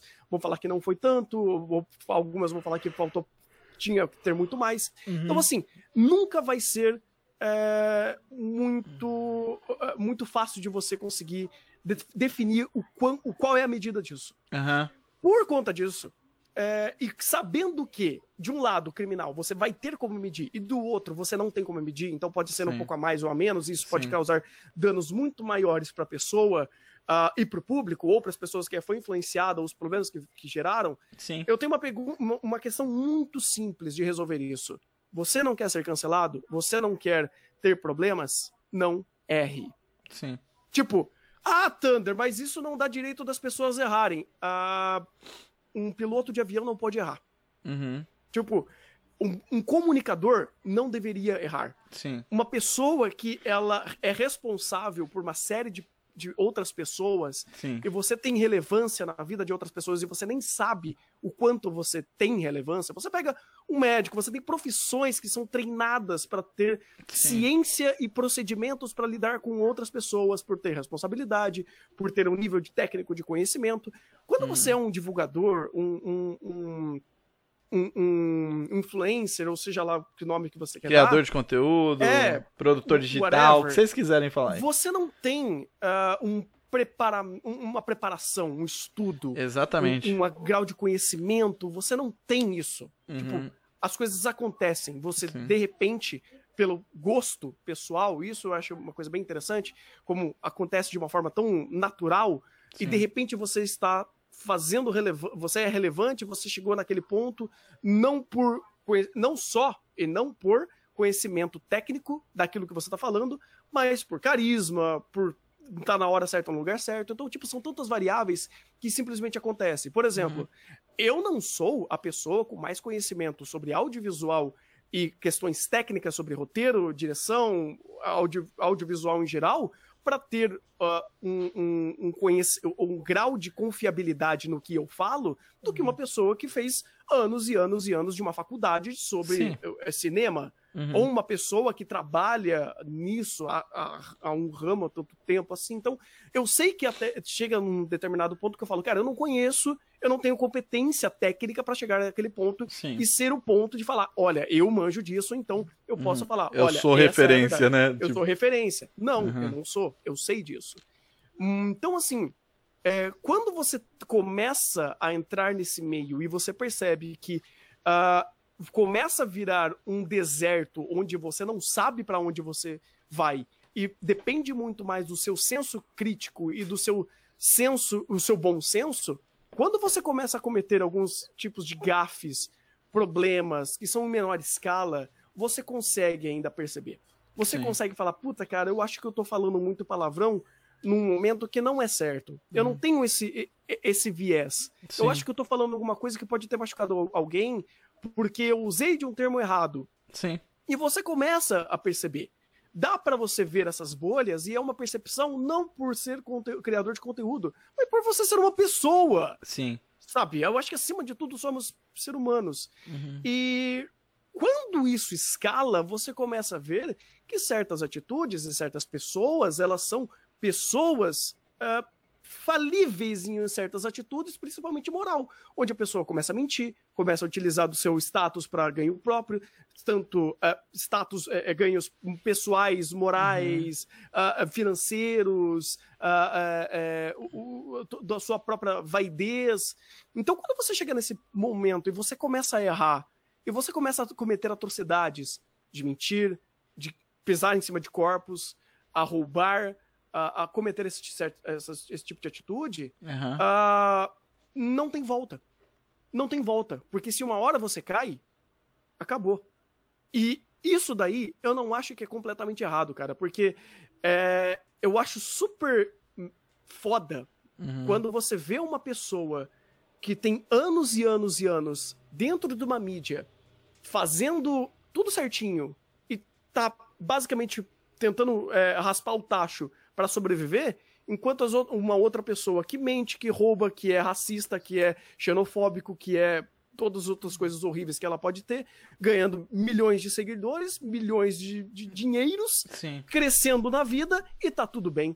Tipo, Exatamente. o último caso que aconteceu com o cara lá do Mil Grau, Uhum. eu falei, cara, ah, o tadinho dele, tá cancelando. Longe de Eu tadinho, longe de tadinho. fogo! Aham. Sabe, eu quero que o cu dele pegue fogo, porque, sinceramente, cara, ah, mas algumas pessoas exageram, ficam mandando mensagem de morte. Meu amigo, você não quer ser ameaçado, você não quer cometer. Se você não quer é, ter o, o problema de ser cancelado ou entrar na boca do povo porque você tá fazendo merda, não faça merda! Uhum. Não é difícil! Sim. Não é difícil. Então, cara, eu dei toda essa volta, todo esse contexto, porque eu acho que esse assunto é muito complicado pra simplesmente dizer de uma forma direta o que eu acho. Então, Aham. assim, em cima disso tudo, é, e todos esses fatores que eu acabei colocando, é, na resposta fácil é sim, a cultura do cancelamento ela é injusta, ela é ingra- ingrata, ela é forte, ela pesa, ela pode causar malefícios permanentes para o vida de uma pessoa. Mas tudo isso também é tão subjetivo e tão comparável aos problemas que essa pessoa, pelas atitudes ruins que ela Causou, fez, né? causou nas outras pessoas. Uhum. Então, assim, ah, se você pega uma pessoa que é influencer e, tipo, o cara é estupidamente racista, e a pessoa, tipo, gosta dele, e ele percebe que o cara é racista, e ele começa, tipo, se desdepreciar, de, de- depreciar, Uhum. porque o cara que ele gosta é racista e ele se acha um lixo, porque aquele cara, ele era uma pessoa muito importante pra vida dele, e ele pode acabar até se cometendo suicídio, tanto que no Brasil não tem tanto esse- essa questão do suicídio, mas você pega Sim. em outros países que isso é muito mais normal. Você pega o Sim. Japão, que você comete algum erro, algum deslize na sua vida, você simplesmente vai lá e vai pra cova porque você vai se matar, Uhum. tipo, é um problema muito sério. Então, Sim. não dá pra medir o quanto de problemas e coisas ruins e danosas uma pessoa que fez merda sendo influencer causou às pessoas que, que acompanham ela por- durante anos. Os, os malefícios que ela causou enraizando alguns conceitos podres na cabeça de alguém. Porque, ah, é só uma piadinha. Cara, eu faço piada. Eu, Uhum. às vezes eu, eu, eu atropelo, eu, Araújo, até em videogames a gente faz um Sim, de piada pesadíssima, mas a gente fala, cara, isso daqui é, é estúpido, isso daqui, isso daqui é insano de você levar a sério. Não Aham. leve a sério, não tem Sim. como. Não, não, não tem abstração pra você levar isso a sério ou não, a gente é assim, não, pelo amor de Deus, cara, é tão absurdo que a piada vem, Sim. sabe? Porque a Sim. gente tem um mínimo de consciência que Tem um bom senso, xenofobia, tem um coisa bom senso que existe. aquilo não, não é realidade dentro de vocês. Exato, não é, Uhum. sabe? Não, não existe. Ah, e aí você vê outras pessoas que fazem piada é, como pretexto pra ser, que é fácil, é visível. A gente teve um caso muito recente que mostrou isso. Então, cara, se você vai chorar as pitangas porque tu foi cancelado, porque você fez merda, sinto muito. Uhum. Ou às vezes eu nem sinto. Eu não sinto porra nenhuma, Sim. porque tu tá pagando preço. Aham. Se você quer, não quer tomar essa, essa porrada na cara, não Uhum. cometa erro. Simples Sim. assim. Não, tem lógica, tem lógica. Uma coisa que eu queria saber nessa parte ainda pra gente fechar é. E os caras que são cancelados com tweet na época que nem eram influencer? Hum, cara, aí é meio embaçado, porque você tá cavando um buraco muito longo pra tentar dizer algo que a pessoa não disse. É, então. Ou até mesmo a pessoa porque- não pegar. Eu acho que a gente tem a curvatura de aprendizado, sabe, Tanner? Uhum, Tem fato. muita coisa que a gente falava dois anos atrás que hoje, se a gente falar, é uma atrocidade. Exato. Entendeu? vezes, é, uma semana atrás, eu falei uma coisa semana atrás, eu falei, caralho, falei essa merda. Merdas acontecem, escorregadas acontecem. Uhum. Mas eu, eu acho que é um, um ponto um pouco diferente. Quando a pessoa pega um tweet de 10 anos atrás e traz hoje e fala, caralho, olha essa pessoa, queimem ela. Sim. Aí eu, é, tipo, isso daí. É, isso é o caça às bruxas mesmo. Não, Nesse- isso é caça às bruxas, isso não é cancelamento. Não é, não é Aham. tipo você ter todo um caso, toda um- uma Tudo narrativa. Embasamento pra poder. aham. Exato. Tipo, é uma outra coisa. Quando uma pessoa vem caçar as bruxas e, ah, juntam uma meia dúzia de negros e começa a se juntar pra tentar fazer queimar as, a caça às bruxas do cara que pegou um, um tweet do, do cara para tirar de contexto para tentar brincar, não, não, não, não. Aí, aí você tem até algumas questões. É, é, eu não sei até que ponto o próprio negócio do fake news já não entra mais ou menos na conversa para você meio que depreciar a, a, a, alguém porque essa pessoa falou uma merda e ela viu e, e tipo, e tá tentando fazer um caças bruxas para tirar alguma coisa de contexto para queimar a pessoa. Não, não, isso é outra coisa. Uhum. Isso é outra coisa. Um bagulho que você falou de fake news que eu já eu acho que, tipo no futuro vai ser meio complicado é o negócio do deepface. Ah, sim, sim. Porque voz a galera já consegue fazer a alteração para deixar próximo. Uhum, uhum. Cara, Sim. com o deepface, velho, tem muita coisa que a galera pode, tipo, usar de má fé, tá ligado?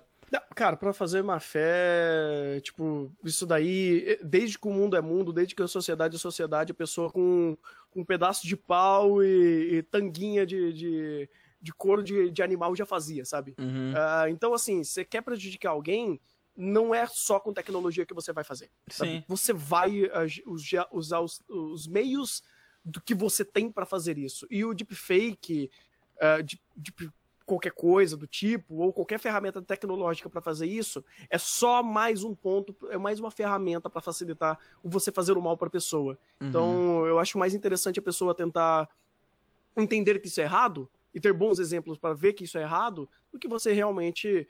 É, é, é um caso pesado. É um caso Sim, pesado, mas sim. eu acho que não é só um caso pesado para se preocupar num micro. Tipo, porque, cara, sei lá, você difamar alguém Uhum. ah, usando deepfake, ou tentando tirar algum tweet de contexto, alguma frase de contexto, pra ir lá e, e fazer o caça às bruxas é uma coisa. Agora você pode fazer isso, cara, pra derrubar governantes. Sim. Sabe? Você consegue sim. fazer isso pra destruir Dá pra, fo pessoas dá pra muito focar. maiores. É, isso que eu ia É. falar, dava pra focar.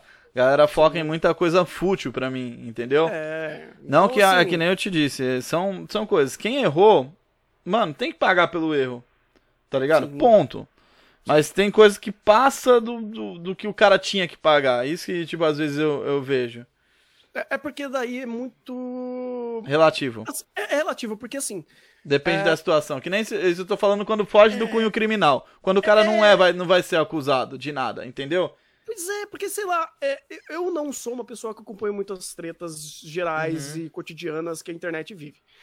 Mas os poucos casos que eu cheguei a ver, eles, de alguma forma, tinha contexto. Sim. Ele tinha um, toda uma narrativa, toda uma comprovação, toda uma contasta, contas- constatação pra chegar onde chegou. Aham. Ah, e eu não vi nenhum, tipo, caso que foi apenas uma queima às bruxas e eh, não era nada. Porque Uhum. se fosse nada, eu acho que seria muito fácil de, de ser resolvido.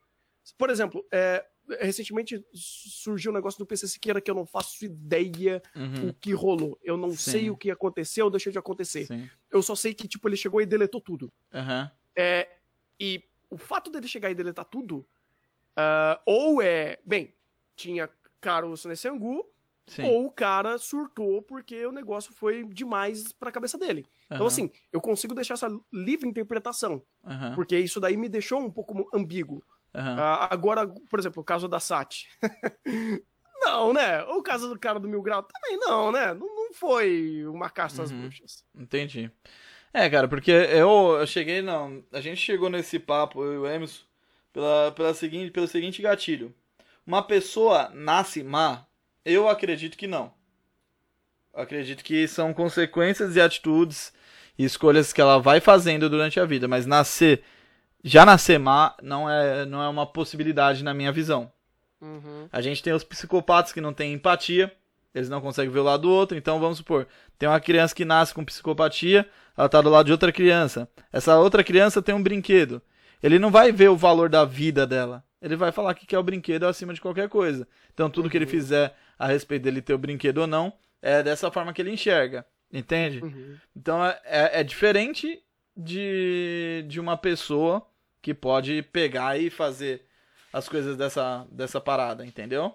Sim, tem, existem Então- quadros clínicos, cara. Tipo, Sim. tem pessoas que, que nascem com algumas com algumas especiali é, com, com alguns tipos de é, é, é, diferenciações, vamos dizer assim, no Uhum. âmbito é, do, do próprio do próprio cérebro ou coisas do tipo complexas que eu não faço a menor ideia, Sim. mas eu sei que tem todo um quadro clínico para isso. Uh, então, esses casos, eles são mais específicos. Por Sim. exemplo, uh, você pega o, próprio, o, próprio, o próprio fato de uma pessoa ser pedófilo. Isso daí é problema psicológico. Sim. Isso daí é quadro clínico. A pessoa Sim. tem que ser tratada. Uhum. Então, a pessoa ela é, é um sociopata. Ela tem que ser tratada. Sim. Tipo, então vai das pessoas que são responsáveis a ela, ou Sim. ela mesma, se ela for responsável por ela mesma, ir e tratar. Porque se ela não fizer isso, ou se ela não uhum. tiver algumas medidas para isso, Sim. ela vai eventualmente prejudicar outras pessoas. Uhum. É exatamente o que eu estava falando.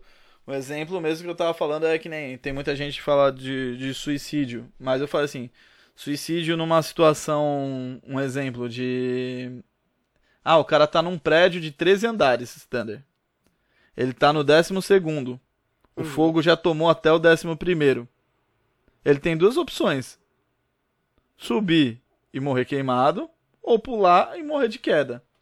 A gente teve o 11 de setembro, cara, que foi o, o, imagens horrorosas de pessoa, pessoas que precisavam, preferiam pular do que ser carbonizado. Tipo, isso daí é um negócio que, tipo, você vai escolher como você vai morrer. Uhum. Isso, daí, isso, daí, não é não é suicídio. É o que eu falei. E muita isso gente. Não é suicídio. Porque o que acontece? Muitas religiões abordaram, tipo, uma situação semelhante com isso. E eu não tô falando só cristianismo, tá? Não tô falando ah, só. sim, mas. Mas é, é, é um bagulho que, tipo assim. Cara... É, entra na questão do que eu tô te falando, de. Da pessoa ter a perspectiva de quando ela nascer, ela não nasce má. Essa é a minha conclusão. Ah, sim. Eu tenho é... essa, essa parada. Foi aí que a gente chegou no conceito de cancelamento.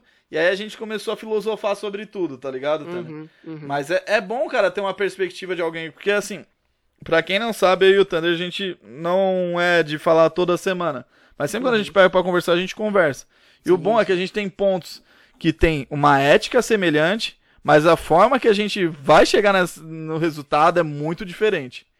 Então, eu gosto muito de bater um papo com o Thunder. Tem o Felipe Honório também, do Sempre Bom Saber. O Filipão também é outra pessoa que a gente tem a mesma visão das coisas que, tipo, do que é certo e que é errado, mas a forma como que a gente vai abordar isso, nossa, é muito diferente, é muito diferente. E é isso que eu acho da hora de ter essas conversas, tá ligado?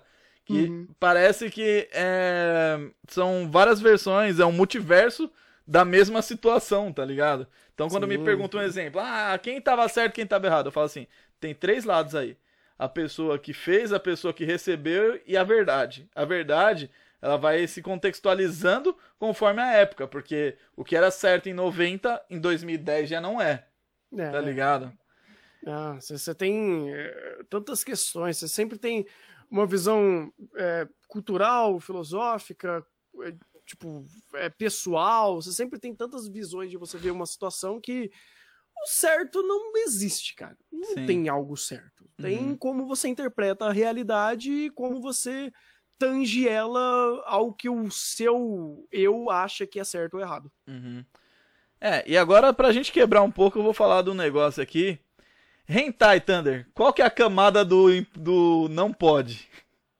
Cara, desde que seja hentai pode tudo. Uhum. Porque. Porque tem gente eu... que traz pra vida. Esse é o X, né? Não, aquele negócio, cara. Desde que esteja no campo das ideias, você pode de tudo. Eu, e não apenas campo das ideias, mas o campo da liberdade artística de. Uhum. Então, por exemplo, você não vai colocar, é, sei lá, o massacre da, da, da Serra Elétrica na, na aba de criança. Sim. Tipo, na, na prateleira de criança lá da, da, da locadora. Isso é uhum. é velho pra caralho. Sim. Né? E, e, então, assim, se você quer fazer uma, um massacre da Serra Elétrica, coloque no lugar mais 18. Uhum. Tipo, e tá tudo bem. Uhum. Eu acho que o que não pode é misturar as coisas. Sim, Porque, ficção exemplo, com ah, a eu... vida não só a ficção com a vida, mas eu acho que o, o, o que você quer fazer. Uhum. Tipo, é porque tem você... obra que é perturbadora. Esse é o ponto. Não, Independente de, de, ser rentável ou não. Mas elas podem existir. Exatamente. podem existir. Exatamente. Que, assim, uh, aí é o que aquilo está sendo, o que está existindo, é, que seja classificado como tal. Tem um uhum. exemplo até muito interessante essa semana que eu vivi, é, que tem um novo anime da temporada que ele é basicamente um anime que ele tá meio que fazendo toda a, a brincadeira e, e, meio que enaltecendo o fato de traição. Sim. E ele é basicamente um hentai, só que não mostra nada. Porque, tipo, chega na hora que vai mostrar, corta e aconteceu. sabe? Aham. Ah, eu não vou nem citar o nome porque não, não vale nem a pena. Uhum. E eu falei, cara, isso, a existência disso daqui, como um hentai, não tem problema nenhum, porque, tipo, em hentai, ah, o que mais acontece é, que, é quebrar completamente contextos morais e, e fazer atrocidades pra, de Uhum. alguma forma, pegar o fetiche de alguém que tem por isso. E eu acho assim, você tem fetiche por qualquer coisa, cara, não me importa, mas desde que esteja na prateleira do hentai. E aquele negócio saindo como anime serializado, semanal, é Sim. ofensivo. Porque, Uhum. tipo, você tem esse fetiche, eu vou enaltecer esse fetiche. Cara, eu não quero ver o seu fetiche. Eu Uhum. tô cagando pro seu fetiche. Você quer ter esse negócio? Tenha, mas longe de mim. Uhum. Não vai, ah, não, isso é um anime. Não que É. animes não sejam hentais e coisas do tipo, mas Uhum. existem classificações. Por exemplo, ah, no começo do ano teve um outro também que saiu, mas aí o contexto é- é bom, Uhum. que é o Shizuku Reviewers. Não sei se você chegou a ver. Não vi. Ele é muito legal porque ele, ele é um anime que fala sobre bordéis no âmbito de vista de um mundo de fantasia. Então Aham. você tem bordéis de lâmina, de sucubos, de elfo, de, Aham. de elfas e coisas do tipo. De- de- Sim. e, coisa, e, e vai. E aí eles Uhum. exploram a ideia de, ah, é, como é a minha experiência é, e de- in- dessa ideia de ser de interespécies. Então você tem, por exemplo, os protagonistas que são um humano, um elfo e, um, e uma, e um anjo. Aham. E aí eles vão tendo experiências diferentes, em- com raças diferentes, e eles, pela visão deles, eles vão dando notas e dizendo como foi as experiências sexuais deles. Hum. E é um negócio super interessante, super bem bolado, super Uhum. bem escrito. E ele abre discussões. Eu, eu, inclusive, com, o pessoal lá no Chat do Trovão, a gente fez mais de três horas de gravação no podcast dele. Sim. De tanto conteúdo que ele tinha. Sim, sim. E eu entendo que ele não é um anime na tele, pra televisão. Ele Aham. não é um anime. Não, mas aí livre. é que nem você disse, aí ele tem uma perspectiva do porquê que ele é assim, entendeu? Não é, só. Mas mesmo assim, o contexto dele, que é falar sobre sexo, não é pra. Tipo, ah, vou colocar na televisão. É. Tanto que ele foi licenciado pela Fulmination e depois de três episódios eles cancelaram Uhum. a, a publicação porque era um conteúdo tão pesado pra televisão que não tinha como colocar. E aí Sim. eles falaram, pô, peraí, então a gente tira da, da televisão. E é correto. Ah, então, assim, você quer fazer o negócio ali? Faz o que você quiser, mas desde que esteja classificado da forma correta. Aham. Não, tem, tem lógica. Por que, que eu entrei nesse mérito? Falei hentai só pra gente poder ter um. Ter um. aquele famoso quebra de clímax, mas eu, eu queria debater sobre a parada de arte, Uhum. o que é arte e o que é ofensivo. Porque a gente tem várias coisas, várias coisas que, que rolaram no mundo artístico e eu tô falando, Ah. tipo, o cara que colou uma banana na parede, o outro brother chegou, arrancou, comeu a banana, acabou. Uma obra de 100 milhões, tá ligado? Você viu essa fita? Eu vi, cara. eu vi Então. meio por cima, eu falei, mano, Cara. se é, se, se- se é zoeira isso, eu só passei batido pela... Então. pela- O que que eu tô falando isso, mano? Centopeia humana, é um bagulho. Sim, é... É Eu já arte, é, tá ligado? Cara, Arte para poucos. é, é aquele negócio, é uma expressão artística. Aham. Tipo, a arte é um contexto histórico, um contexto histórico-cultural é, metrificável, vamos dizer Sim. assim. Porque você, você tem movimentos artísticos de eras, você tem arte barroca, você tem a arte do rococó, você tem uma série de movimentos artísticos Sim. que repre- representam Iluminista, respaldam... renascentista. A gente vai poder entrar em Exato. vários méritos É, aqui. exato. Então, É. tipo, isso daí é, é arte no quesito é, estruturado, vamos dizer assim, no sentido é, de estudo.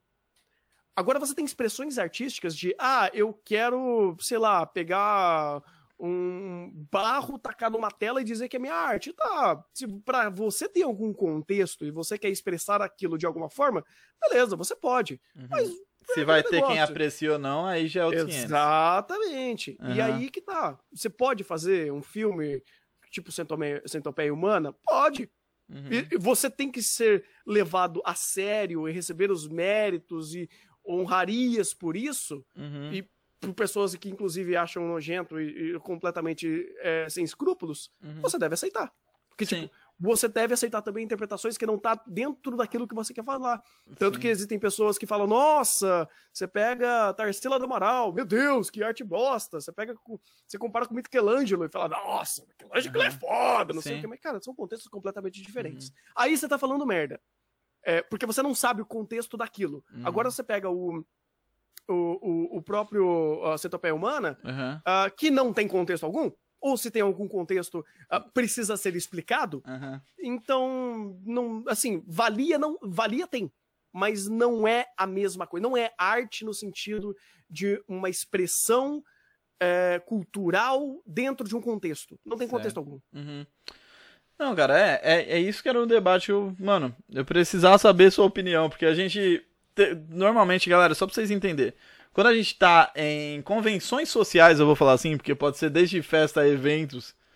Então a gente tende a falar sobre as coisas que estão acontecendo, né? Acho que não é difícil a gente parar pra poder trocar uma ideia full time assim sobre tipo qualquer coisa e, e ao mesmo tempo levar à frente o que cada um pensa, o que cada um vê, tá ligado? Uhum. E, mano, eu acho que na parte de bate-papo é isso. Eu quero saber agora mais sobre um pouquinho sobre animes, ô, ô Thunder. E aí, cara, eu vou, eu vou entrar num, num mérito. Promissor pra essa temporada. O que que você tá aí de, de em mente, assim, que você tá curtindo, cara? Cara, essa temporada é um tantinho fora da curva, porque a gente teve questões da própria pandemia, Sim. né, que, que Sim. assim, atrasaram muito a publicação do- dos animes dessa temporada. Ah, e que também respaldou um pouco da temporada passada, porque teve muito anime da tempo- temporada passada que foi, é, foi adiado por conta disso. Ah, então, assim, se a gente pega a temporada em si, é muito difícil da gente meio que.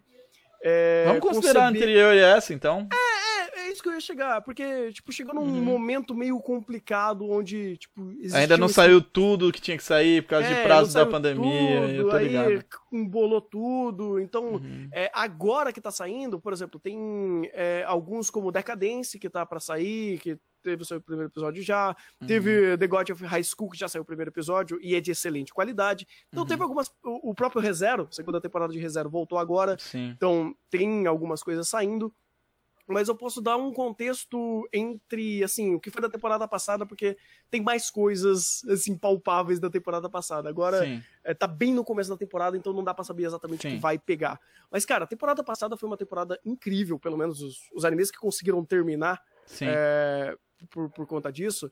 Como, por exemplo, a segunda temporada de Kaguya-sama, né? Love is Uhum. War. Cara, Sim. é um anime fora de série, é uma história, tecnicamente falando, tão competente, é uma história tão envolvente Uhum. que, assim, é, é- virou um dos meus animes favoritos, inclusive, e vale a pena ser assistido para qualquer um que gosta de comédia, que gosta de um romance, mesmo que não seja necessariamente a, a- a pegada Sim. inicial dele, ou pelo menos a proposta que, que ele vai desenvolver em cima disso, mas é uma história, assim, sensacional que vale cada episódio de ser, de ser assistido. Sim. Aí tem também é, Yesterday o Utate, ou Sing Yesterday to Me, Sim. que é um slice of life bem raiz, Uhum. ah, contando a história de quatro personagens, que eles estão naquela vida bem mundana deles, Uhum. ah, e tentando desenvolver muitas questões pessoais sobre relacionamento, ah, projeção de, de vida. É uma história muito bem contada, muito bonita, vale muito a pena para quem gosta disso. Teve também uh, Kaku Shigoto, que é uma história sobre pai e filha. O pai, Sim. ele é um mangaka e ele tem que esconder da filha que ele é. Aí tem bastante comédia que, que conta esse, esse, Essa esse narrativa. período da vida, sim, sim. Uhum. E é muito divertido porque a comédia dele é muito bem feita, muitas críticas sociais ele, ele faz Uhum. pela, pela comédia. Ah, tem um mistério muito bom ali no meio. É uma história Uhum. fantástica também. Sim. Teve hum, ah, Bookworm, né? A Unsundance of Bookworm, que é uma história também é, que chegou na sua segunda temporada, terminou agora, que é basicamente um Sekai excelente de história. A garota Uhum. vai para um mundo de fantasia e ela gosta de livros e ela quer criar livros, ela quer ler livros nesse mundo e tem todo um processo dela desenvolver tecnologia para criar Sim. papel, ah, Uhum. para ela entrar no meio do, do- do, eh, dos comerciantes, ela acaba entrando na igreja, tipo, é uma história muito ampla, Sim. um passo a passo super legal, vale muito a pena de ser assistido, mesmo que não tenha uma produção muito boa, Uhum. pode dizer que é uma produção horrível. Contexto. o resumo dessa live tem sido contexto, né? É, eu acho que o último que eu posso citar também, que valeu muito a pena de ser assistido, foi Namio Tekure, que é Uhum. Wave Listen to Me, eu acho que é isso aí, deixa eu até pegar aqui, o nome em inglês é Wave é, Listener to Me, isso. Uhum. Ah, que é sobre uma radialista. Ela Sim. é uma garota que trabalha é, numa, numa casa de, de curry, é tipo um Sim. restaurante. E aí ela, numa no, meio de uma, no meio de uma bebedeira, ela acaba é, conhecendo um diretor de, de rádio. Né, e eles Sim. trocam uma ideia e tal, e o cara grava a conversa que ela tá tendo sobre o ex dela, Sim. e ele usa como programa de rádio. Aí, tipo, dá um puta rolo muito louco, e aí ela é, é chamada pra ser radialista também. É uma história. Cara, inclusive, é, já indiquei pro Coema, já indiquei pro pessoal aí que, que é desse âmbito de rádio, que trabalha com voz e coisa do tipo. Uhum. É uma história excelente, cara, que fala sobre esse ambiente de rádio, de programas ao vivo, ah, de dinam- dinamismo de trabalho nesse sentido. É uma história fantástica, cara. Então, acho que fica aí essas recomendações. Aí sim. E vamos então fazer o seguinte, mano. Vamos chegar nas perguntas aqui. Agora, chat, pra vocês que estão aí, se você não tá vendo isso ao vivo, quem tá assistindo ao vivo normalmente tem a, a, a oportunidade de mandar perguntas aqui no chat pra gente. E a gente debater ou falar sobre as perguntas aqui. E acontece ao vivo às quinta-feiras, quintas-feiras, aí no, na nossa querida twitch.tv barra livebr. Hoje nós estamos com o Thunder aqui, então vamos lá, chat. Vamos lá, eu quero saber de vocês aí. Perguntas. Ah, é. Primeiro, qual que é a lance do hashtag meu bumbum dói? Que é essa daí que... Você ficou de me contextualizar aí. eu achei- Cara, foi incrível. Porque, tipo, teve, teve um episódio que a gente foi ver dessa semana, que Ah. eu começou os animes dessa semana, e aí eu comecei a fazer as primeiras impressões, e foi o anime Rap, é, Lápis Relife, Relight. Uhum. E a legenda tava quebrada. Tipo, Sim. tava toda sincronizada. Aí, tipo, apareceu a- o logo da Universal e a legenda tava toda zoada. Aí, Uhum. tipo, apareceu a Universal e tudo mais, e na legenda apareceu meu bumbum dói. Porque, tipo, Uhum. tava desincronizado. Cara, a gente começou a chorar de dar risada. Eu falei, Uhum. meu Deus, eu nunca mais vou conseguir ver esse logo da, da, da Universal de novo. Uhum. Aí teve um, um, um inscrito que ele pegou, ele fez uma intro Uhum. é, trocando o letreiro e colocando o meu bumbum dói e mandou pra mim. Cara, a gente chorou de dar risada. Mas chorou. Ele virou, virou a intro oficial do canal. Você vai lá e, tipo, pum, e todo, todo aquele mundo passando, aquela letra gigante, meu bumbum dói. É Uhum. coisa maravilhosa. Meu Deus do céu. Certo. Vamos aí, chat. Qual a melhor. O melhor anime do ano, na, opinião, na sua opinião? Mandaram aqui. Kaguya, Kaguya-sama, cara. Tipo, esse, esse anime tá anos-luz, cara, do seu Uhum. tempo. Tanto de qualidade, de roteiro, de produção. É, ele foi feito, inclusive, por um diretor que a gente conhece, que, né, por esse tempo todo a gente foi conhecendo os trabalhos dele, que é o Shinichi Omata. Sim. O cara é um deus em fazer direção. O cara consegue fazer cenas incríveis. Ele pegou aquele negócio e trabalhou como ninguém. O cara é um gênio. E. Kaguya-sama, pra quem não conhece, cara, assista. É uma obra-prima. Sim. Ó. Me falaram pra perguntar da Síndrome de Cloyster. Ah, tá. É, Cloister foi um negócio muito legal. Porque é, eu, às vezes, sou meio dislexo. Sim. Só um pouquinho, assim. Só assim. pouquinho. Uhum. E aí o pessoal tava brincando no chat e alguém falou pra eu juntar dois Pokémon naquele negócio de fusão, né, de, de Sim. Pokémon. E aí eu troquei um dos Pokémons pro Cloyster. E o cara, tipo, colocou Stanley, eh, Standler, ou, ou, ou, tipo, não tinha Sim. nada a ver uma coisa com a, co- com a outra. E eu li Cloyster. E Sim. aí zoaram. Porque eu olhei, eu fiz um negócio e falei, cara, não tô entendendo a- o meme. Aí eu li o chat "Gente, Thunder, você trocou o Cloyster, não era o Cloyster, era outra coisa. Por isso você não entendeu a piada. Aí ficou o Cloyster, tipo, como referência ao, ao meu. a, ao- à minha dislexia. Ah, sim, não, acontece. Acontece. Outra pergunta aqui, ó. O Smil perguntou uma coisa da hora. Pergunta como a família do Thunder lidou com a decisão dele de trabalhar com YouTube, com animes e tal. Não lida. não lida. Não lida. Não lida. Vai trabalhar, filho. Arruma uma coisa fixa. É, basicamente, tipo, eu encho o saco diariamente do pessoal aqui gritando. O pessoal tem que me aceitar, é a vida. É o baby, vocês vão ter que me amar. Goela é, abaixo. a vida. Eu tentei ano passado ter um lugar pra pra trabalhar e ainda não consegui, tipo, Uhum. não deu certo, mas ah, pro ano que vem eu vou ver se eu consigo finalmente ter um lugar meu. Eu tô querendo inclusive morar com a minha namorada Sim. pra tocar a vida, sabe? A gente tinha batido o papo ali, se é melhor. É, sim, sim. Mas fica muito bom você falar que você vai morar com sua namorada pra tocar a vida. Eu gosto muito, Thunder. É, Muito bom. vamos lá. Perguntaram quando vai rolar live de Darkest Dungeon, Thunder. Hum, Puxa vida, cara. É, é, que agora a gente tá sendo sequestrado por Nier Automata. E hum. provavelmente vai demorar, tipo, alguns anos pra eu terminar. Hum. Mas Darkest Dungeon, eu, eu não sei o quanto dá para fazer, tipo, lives fáceis para isso. Uhum. Até porque aquele negócio, eu, eu faço tanto de anime que jogos fica sempre segundo, segundo terceiro, quarto plano. Uhum. Uh, então não dá, né? Uhum. Então, tipo, faço Nier Automata porque eu amei aquele jogo, eu quero jogar de alguma forma e o pessoal tá gostando, então a gente tá tocando barco. Então, Sim. projeção para ter outros jogos, ninguém sabe. Uhum. Deixa eu ver. Pergunta para ele que nota ele dá pra Bookworm e por que ele dá essa nota. Cara, a gente chegou nessa brincadeira de ficar dando nota, e eu sempre falei que eu sou péssimo em dar nota para anime, porque nota pra, por si só não significa muita coisa. Uh, então tem tipo toda a conversa da explicação do porquê você classifica aquilo. Uhum. Então, eu tava dando em uma média entre 7 e 8, porque por mais que o roteiro seja uma das coisas mais bem escritas, escritas que eu já vi na minha vida, uhum. a produção é uma bosta. É tipo, é um problema enorme. Então é aquele negócio, você não consegue dar, ah, vou dar 5 é, é, tipo, de, de 0 a 5 para cada critério. Então, sonoplastia, 2. É, uhum. Não é carnaval, né? Um, é, não é carnaval, sabe? Uhum. Aí eu, eu fazia isso, então, tipo, eu nunca dou a mesma nota quando eu vou conversar. Sempre são notas aproximadas. Então, tipo, ah, Thunder, semana que vem você vai me perguntar, talvez a minha nota tenha mudado. Uhum. Então, pra hoje, eu dou 7. Aí. Deixa eu ver. Tem, tu tem em mente algum projeto pro, grande pro futuro, Thunder? Perguntaram. Cara. Aqui uh, projetos milhares. Uh, com, como fazer eles quase é, impossível Essa é, é, a bosta. Eu, você e o Rick é esse ah, esquema. Cara, eu, pra tirar o gambiarra da gaveta, essa desgraça aqui, vocês não têm noção do como foi, porque eu fiquei planejando. O primeiro que eu fiz, eu fiz ano passado com. Ano passado não, ano retrasado. Com o Rick e o Sunny Play eu fiz os pilotos, né? E nossa, cara, tinha muita animação, muita coisa, momento meme, ah, momento fala tal coisa. E eu falei, mano, não é eu, tá ligado? Tipo, não, não tem minha cara.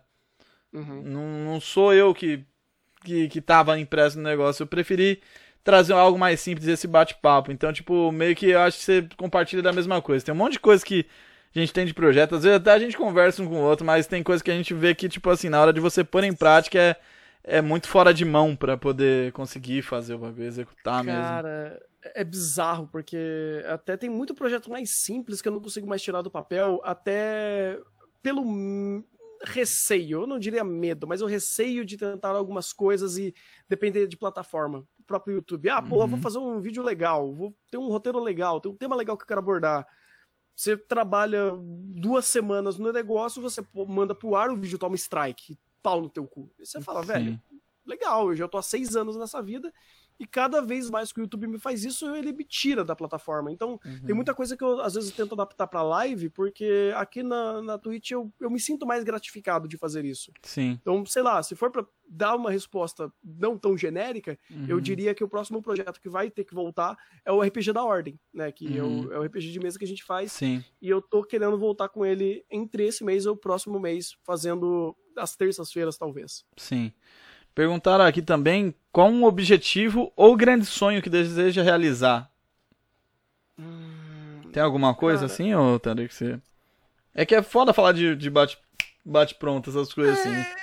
É que assim, sei lá, se for sonho, sonho eu vejo de forma diferente de objetivo, sabe? Sonho talvez seja é, continuar fazendo o que eu faço, só que numa qualidade muito mais profissional, onde eu consiga realmente ter impactos positivos e construtivos naquilo que eu faço em âmbitos técnicos. Uhum. Eu acho que isso daí é um, um, um, sonho meu, vamos dizer assim. Sim. Uh, um sonho e barra objetivo, porque eu acho que isso daí é uma coisa que eu quero realmente fazer, que uh, o dia que eu conseguir tipo, fazer boas produções e bons projetos que envolvam uh, não só falar de anime, mas criar conteúdo técnico. Então, tipo, uhum. tipo, sei lá, o Castanhari faz. Eu acho que o Castanhari faz um, um negócio assim que para mim Sim. é utópico, mas é um objetivo.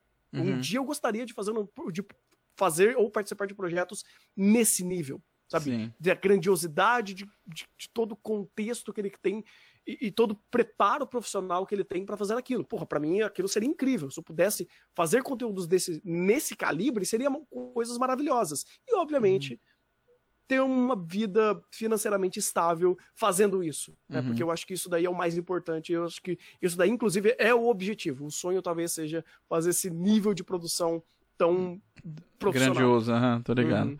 Ó, Thunder, já considerou fazer padrinho ou catarse? Eu tenho, eu já tenho. Faz mais de três anos que eu tenho e é isso que me mantém hoje vivo. Tipo, não é views, não é YouTube e, Twitch, ajuda bastante a Twitch, inclusive, mas o que me mantém hoje é o pessoal que ajuda no Catarse, que dá subscriber no, no, no- na Twitch. Ah, depender hoje de números do que eu gero hoje é meramente impossível. Aham. Pergunta pro Thunder que pessoa do mundo anime, do anime, dublador, produtor, compositor, ele gostaria de conhecer pessoalmente. Cara, eu poderia colocar vários diretores, roteiristas, Uhum. compositores de música e todos eles são japoneses, porque é, o pessoal brasileiro, eventualmente, eu já conhecia uma boa parte deles. Sim. Já conheci o Briggs, eu já conheci o, o, o, o, o, Hermes Cruz. Barolho, o Ricardo Cruz, ah, muitos dubladores que eu sempre admirei, fizeram trabalhos fantásticos. Eventualmente eu sempre acabei barrando eles. É, em e- evento mesmo, a gente Evento. acaba trombando muito ele. é, eventualmente você vai conhecendo as pessoas que você tem admiração ah, e que você acaba se aproximando de alguma forma. É, essa BGS, por exemplo, a última BGS que teve, eu consegui conversar um pouco mais com o próprio MF, uma pessoa que eu admiro pra caramba. Sim. Ah, o próprio Castanhari eu já conheci ele, já derrubou cerveja em mim, inclusive. Acontece. Então, assim, eventualmente esse pessoal eu, eu, eu acabo conhecendo, né? Sim. Uh, mas tem muitos, muitos uh, uh, produtores japoneses que, cara, eu- não tem como você conhecer. Uhum. Sei lá, uma Mari Okada, que é uma Sim. roteirista incrível, Uhum. o Hiroyuki Sawano, que é um compositor incrível, Sim. a Yuki Kajiura, algum dublador, sei lá, a Hayami Saori, que é uma, Uhum. uma das dubladoras que eu mais amo, ou o próprio Shinichio Mata, que é um puta de um, de um, de um diretor. Então tem essa galera aí que eu conheço, que eu acompanho o trabalho deles, eu gosto muito do que eles fazem, que seria muito legal conhecer, mas é meio longe, sabe? Sim. Ó, vou falar um negócio aqui, mano, que tem gente perguntando pra caramba. Collab com o Rick. Cara, ó, eu- ó, não é nem. O Thunder me corrija se, tá, se, se eu tiver errado. Normalmente, quando a gente tá, tem uma oportunidade de juntar Rick, o Virso, o Caps Lock, o pessoal, quando a gente consegue juntar isso daí, a gente tenta dar risada e falar os bagulho. A gente não pensa muito em gravar, não. Zero. É- Zero. É, porque, tipo, é muito foda você ver. Assim, é que vocês estão acostumados a ver a galera produzindo conteúdo separado e fazendo as coisas em. em, em- em paralelo, vamos se dizer assim. Uhum. Só que, mano, o Thunder já respira vídeo, já faz os negócios, etc. O Rick, quando ele não tá gravando, ele tá editando. Eu, quando eu não tô fazendo live, eu tô produzindo coisa pra live, criando coisa ou ajudando alguém, tá ligado? Então, tipo, é, é muito complicado. Vira e mexe, a gente tem que ter os rolês pra poder, tipo, meio que desligar disso. E ter o lado amizade ao invés do lado produzir, entendeu? Vira e Sim. mexe, se vocês olharem os 365 do, do Rick, deve ter coisa minha e do Thunder lá, certeza. Mas eu não Uhum. sei se eu, se eu respondi bem, mas é uma possibilidade a isso. collab? É uma possibilidade, mas tipo, é difícil a gente ter tempo pra se encontrar normalmente, eu não sei se, se uma collab assim é, é, é muito fácil de fazer, tá ligado? Não, o que você faz já é algo muito bom, porque ele já te abre possibilidades de fazer isso, sabe? Tipo, esse Uhum. projeto aqui é Sim. maravilhoso, porque você pode trazer uma galera pra conversar, pra meio que fazer os dois. Você tá fazendo Sim. conteúdo, mas você tá tendo Sim. uma conversa de brother, sabe? Uhum. Então isso é bacana. Uhum. Não, essa foi a ideia desse quadro, inclusive. Foi, foi mais ser que nem eu te disse, é uma coisa minha. É um momento que a gente consegue gerar conteúdo falando e ao mesmo tempo expondo certas coisas que a galera talvez assistindo os nossos conteúdos não tenha, tipo, essa métrica de, de, de ver, né? Uhum. E falando nisso, Thunder, uma coisa que eu quero saber pra fechar aqui Opa. é. Cara, jogos. Eu quero saber o jogo que você mais gosta da vida e algum jogo que, tipo, você tá ansioso pra jogar. Cara, 100% isso daí é até uma pergunta fácil de responder. Final Fantasy Tactics é o meu jogo da vida. Sim. Final Fantasy Tactics é um, é um jogo, assim, pra mim, fora de série, sem Uhum. precedentes. Por mais problemas e cabeçadas que ele dá, ainda é um jogo fantástico que nunca eu encontrei um jogo que se aproximasse de fazer algo tão incrível quanto. Você tem Tactics Ogres, Ogres Battle, que é basicamente uma produção muito parecida, até porque por ser uhum. da Square Enix. Uh, na época era Square Soft, inclusive. Uhum. Então, uh, para mim é Final Fantasy Tactics, ponto. Uh, jogos que eu quero jogar, cara, não tenho nenhum assim que eu falo, puta, uhum. eu quero jogar muito esse jogo. Você viu Final Fantasy VII Remake? É, esse sim, mas eu não fico com essa gana, porque eu nunca sei quando eu vou poder jogar. Então deixa ali, quando der eu jogo, porque se eu ficar uhum. hypando e querendo fazer isso, eu tô fudido. Uhum. Porque, por exemplo, é, o próprio Final Fantasy XV, eu acompanhei tudo do lançamento, todos os trailers, eu não tinha como jogar. Sim. Não tinha nem, não, né, não ia sair nem pro PC na época e uhum. demorou uma eternidade para sair pro, pro, PS4. Uh, ah, e eu não tenho PS4. Então eu falei, cara, deixa sair. Tanto uhum. que já saiu, né, muito tempo, eu já comprei e eu não joguei ainda. Sim. O Nier Automata foi a mesma coisa. Agora que deu a possibilidade de eu jogar. Uhum. Uma coisa que o chat inteiro ficou perguntando é da Haichan. Quem que é? Ah, tá. Eu tô brincando com a ideia de VTube. Ah. Uh, aqueles bonecos é, que eles é, seguem o seu rosto tal, sim, e falam sim, sim. e coisa do tipo. Eu comecei a brincar essa semana, fazer uh, essa brincadeira. Uh, tá muito cru, mas talvez se der certo e for uma coisa legal, é, tenho alguns projetos em mente para fazer com ela, com, com, essa ideia assim de, de fazer esses personagens uh, um pouco diferente do que geralmente o pessoal faz aí dessa dos VTubers convencional, que é gameplay e gritar e coisa do tipo. Eu tenho algumas ideias, até no, no âmbito de storytelling, que aquilo pode abrir de possibilidades. Sim, sim. E Thunder, pra fechar aí, mano, fala dos seus projetos aí, o que, que você tem feito, cara, porque agora sem o canal você tá com a Twitch, você tá fazendo suas streams, tem as coisas que você faz junto com, com, com o grande Caps Lock, era o Jaço, que é inclusive a outra pessoa que eu tenho que chamar pra cá.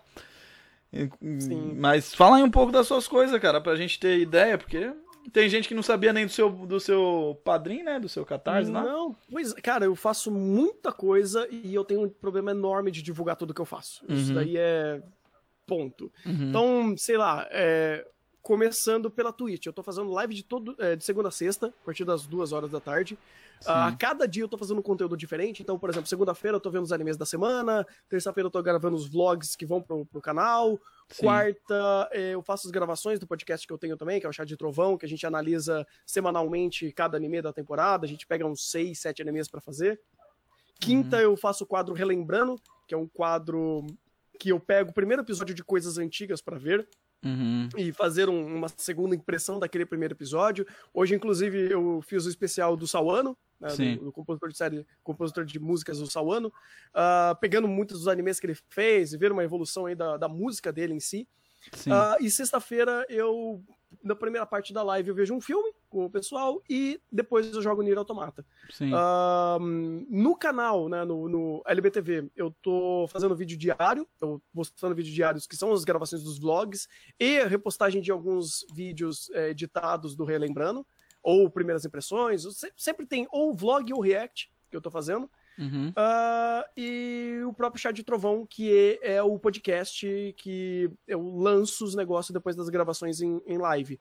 Sim. Então tem no Spotify, tem no iTunes, tem todas as plataformas, que é um dos projetos que mais comem tempo, que é fazer esses podcasts, que é fazer episódio, é, tipo, gravação de episódio episódio toda semana de, todo, de todos os animes. Então, Sim. por exemplo, ah, Thunder, eu assisti Kaguya-sama e eu quero uma conversa de vocês sobre Kaguya-sama. A gente tem um episódio por episódio, episódio 1, 2, 3, e assim, é meia hora, 40 minutos, uma hora de gravação para fazer toda uma análise, uma conversa, Sim. tem o Igor, o Rafa, o Maurício, o Thiago, que também acompanham, tipo, me ajudam a fazer esse projeto. É um projeto muito legal, é, tá dando muito certo, o pessoal gosta bastante. Sim. E é uma conversa que, tipo, é, é, livre, mas é uma conversa, tipo, muito mais técnica, que a gente vai, quebra, desmembra o episódio uhum. inteiro.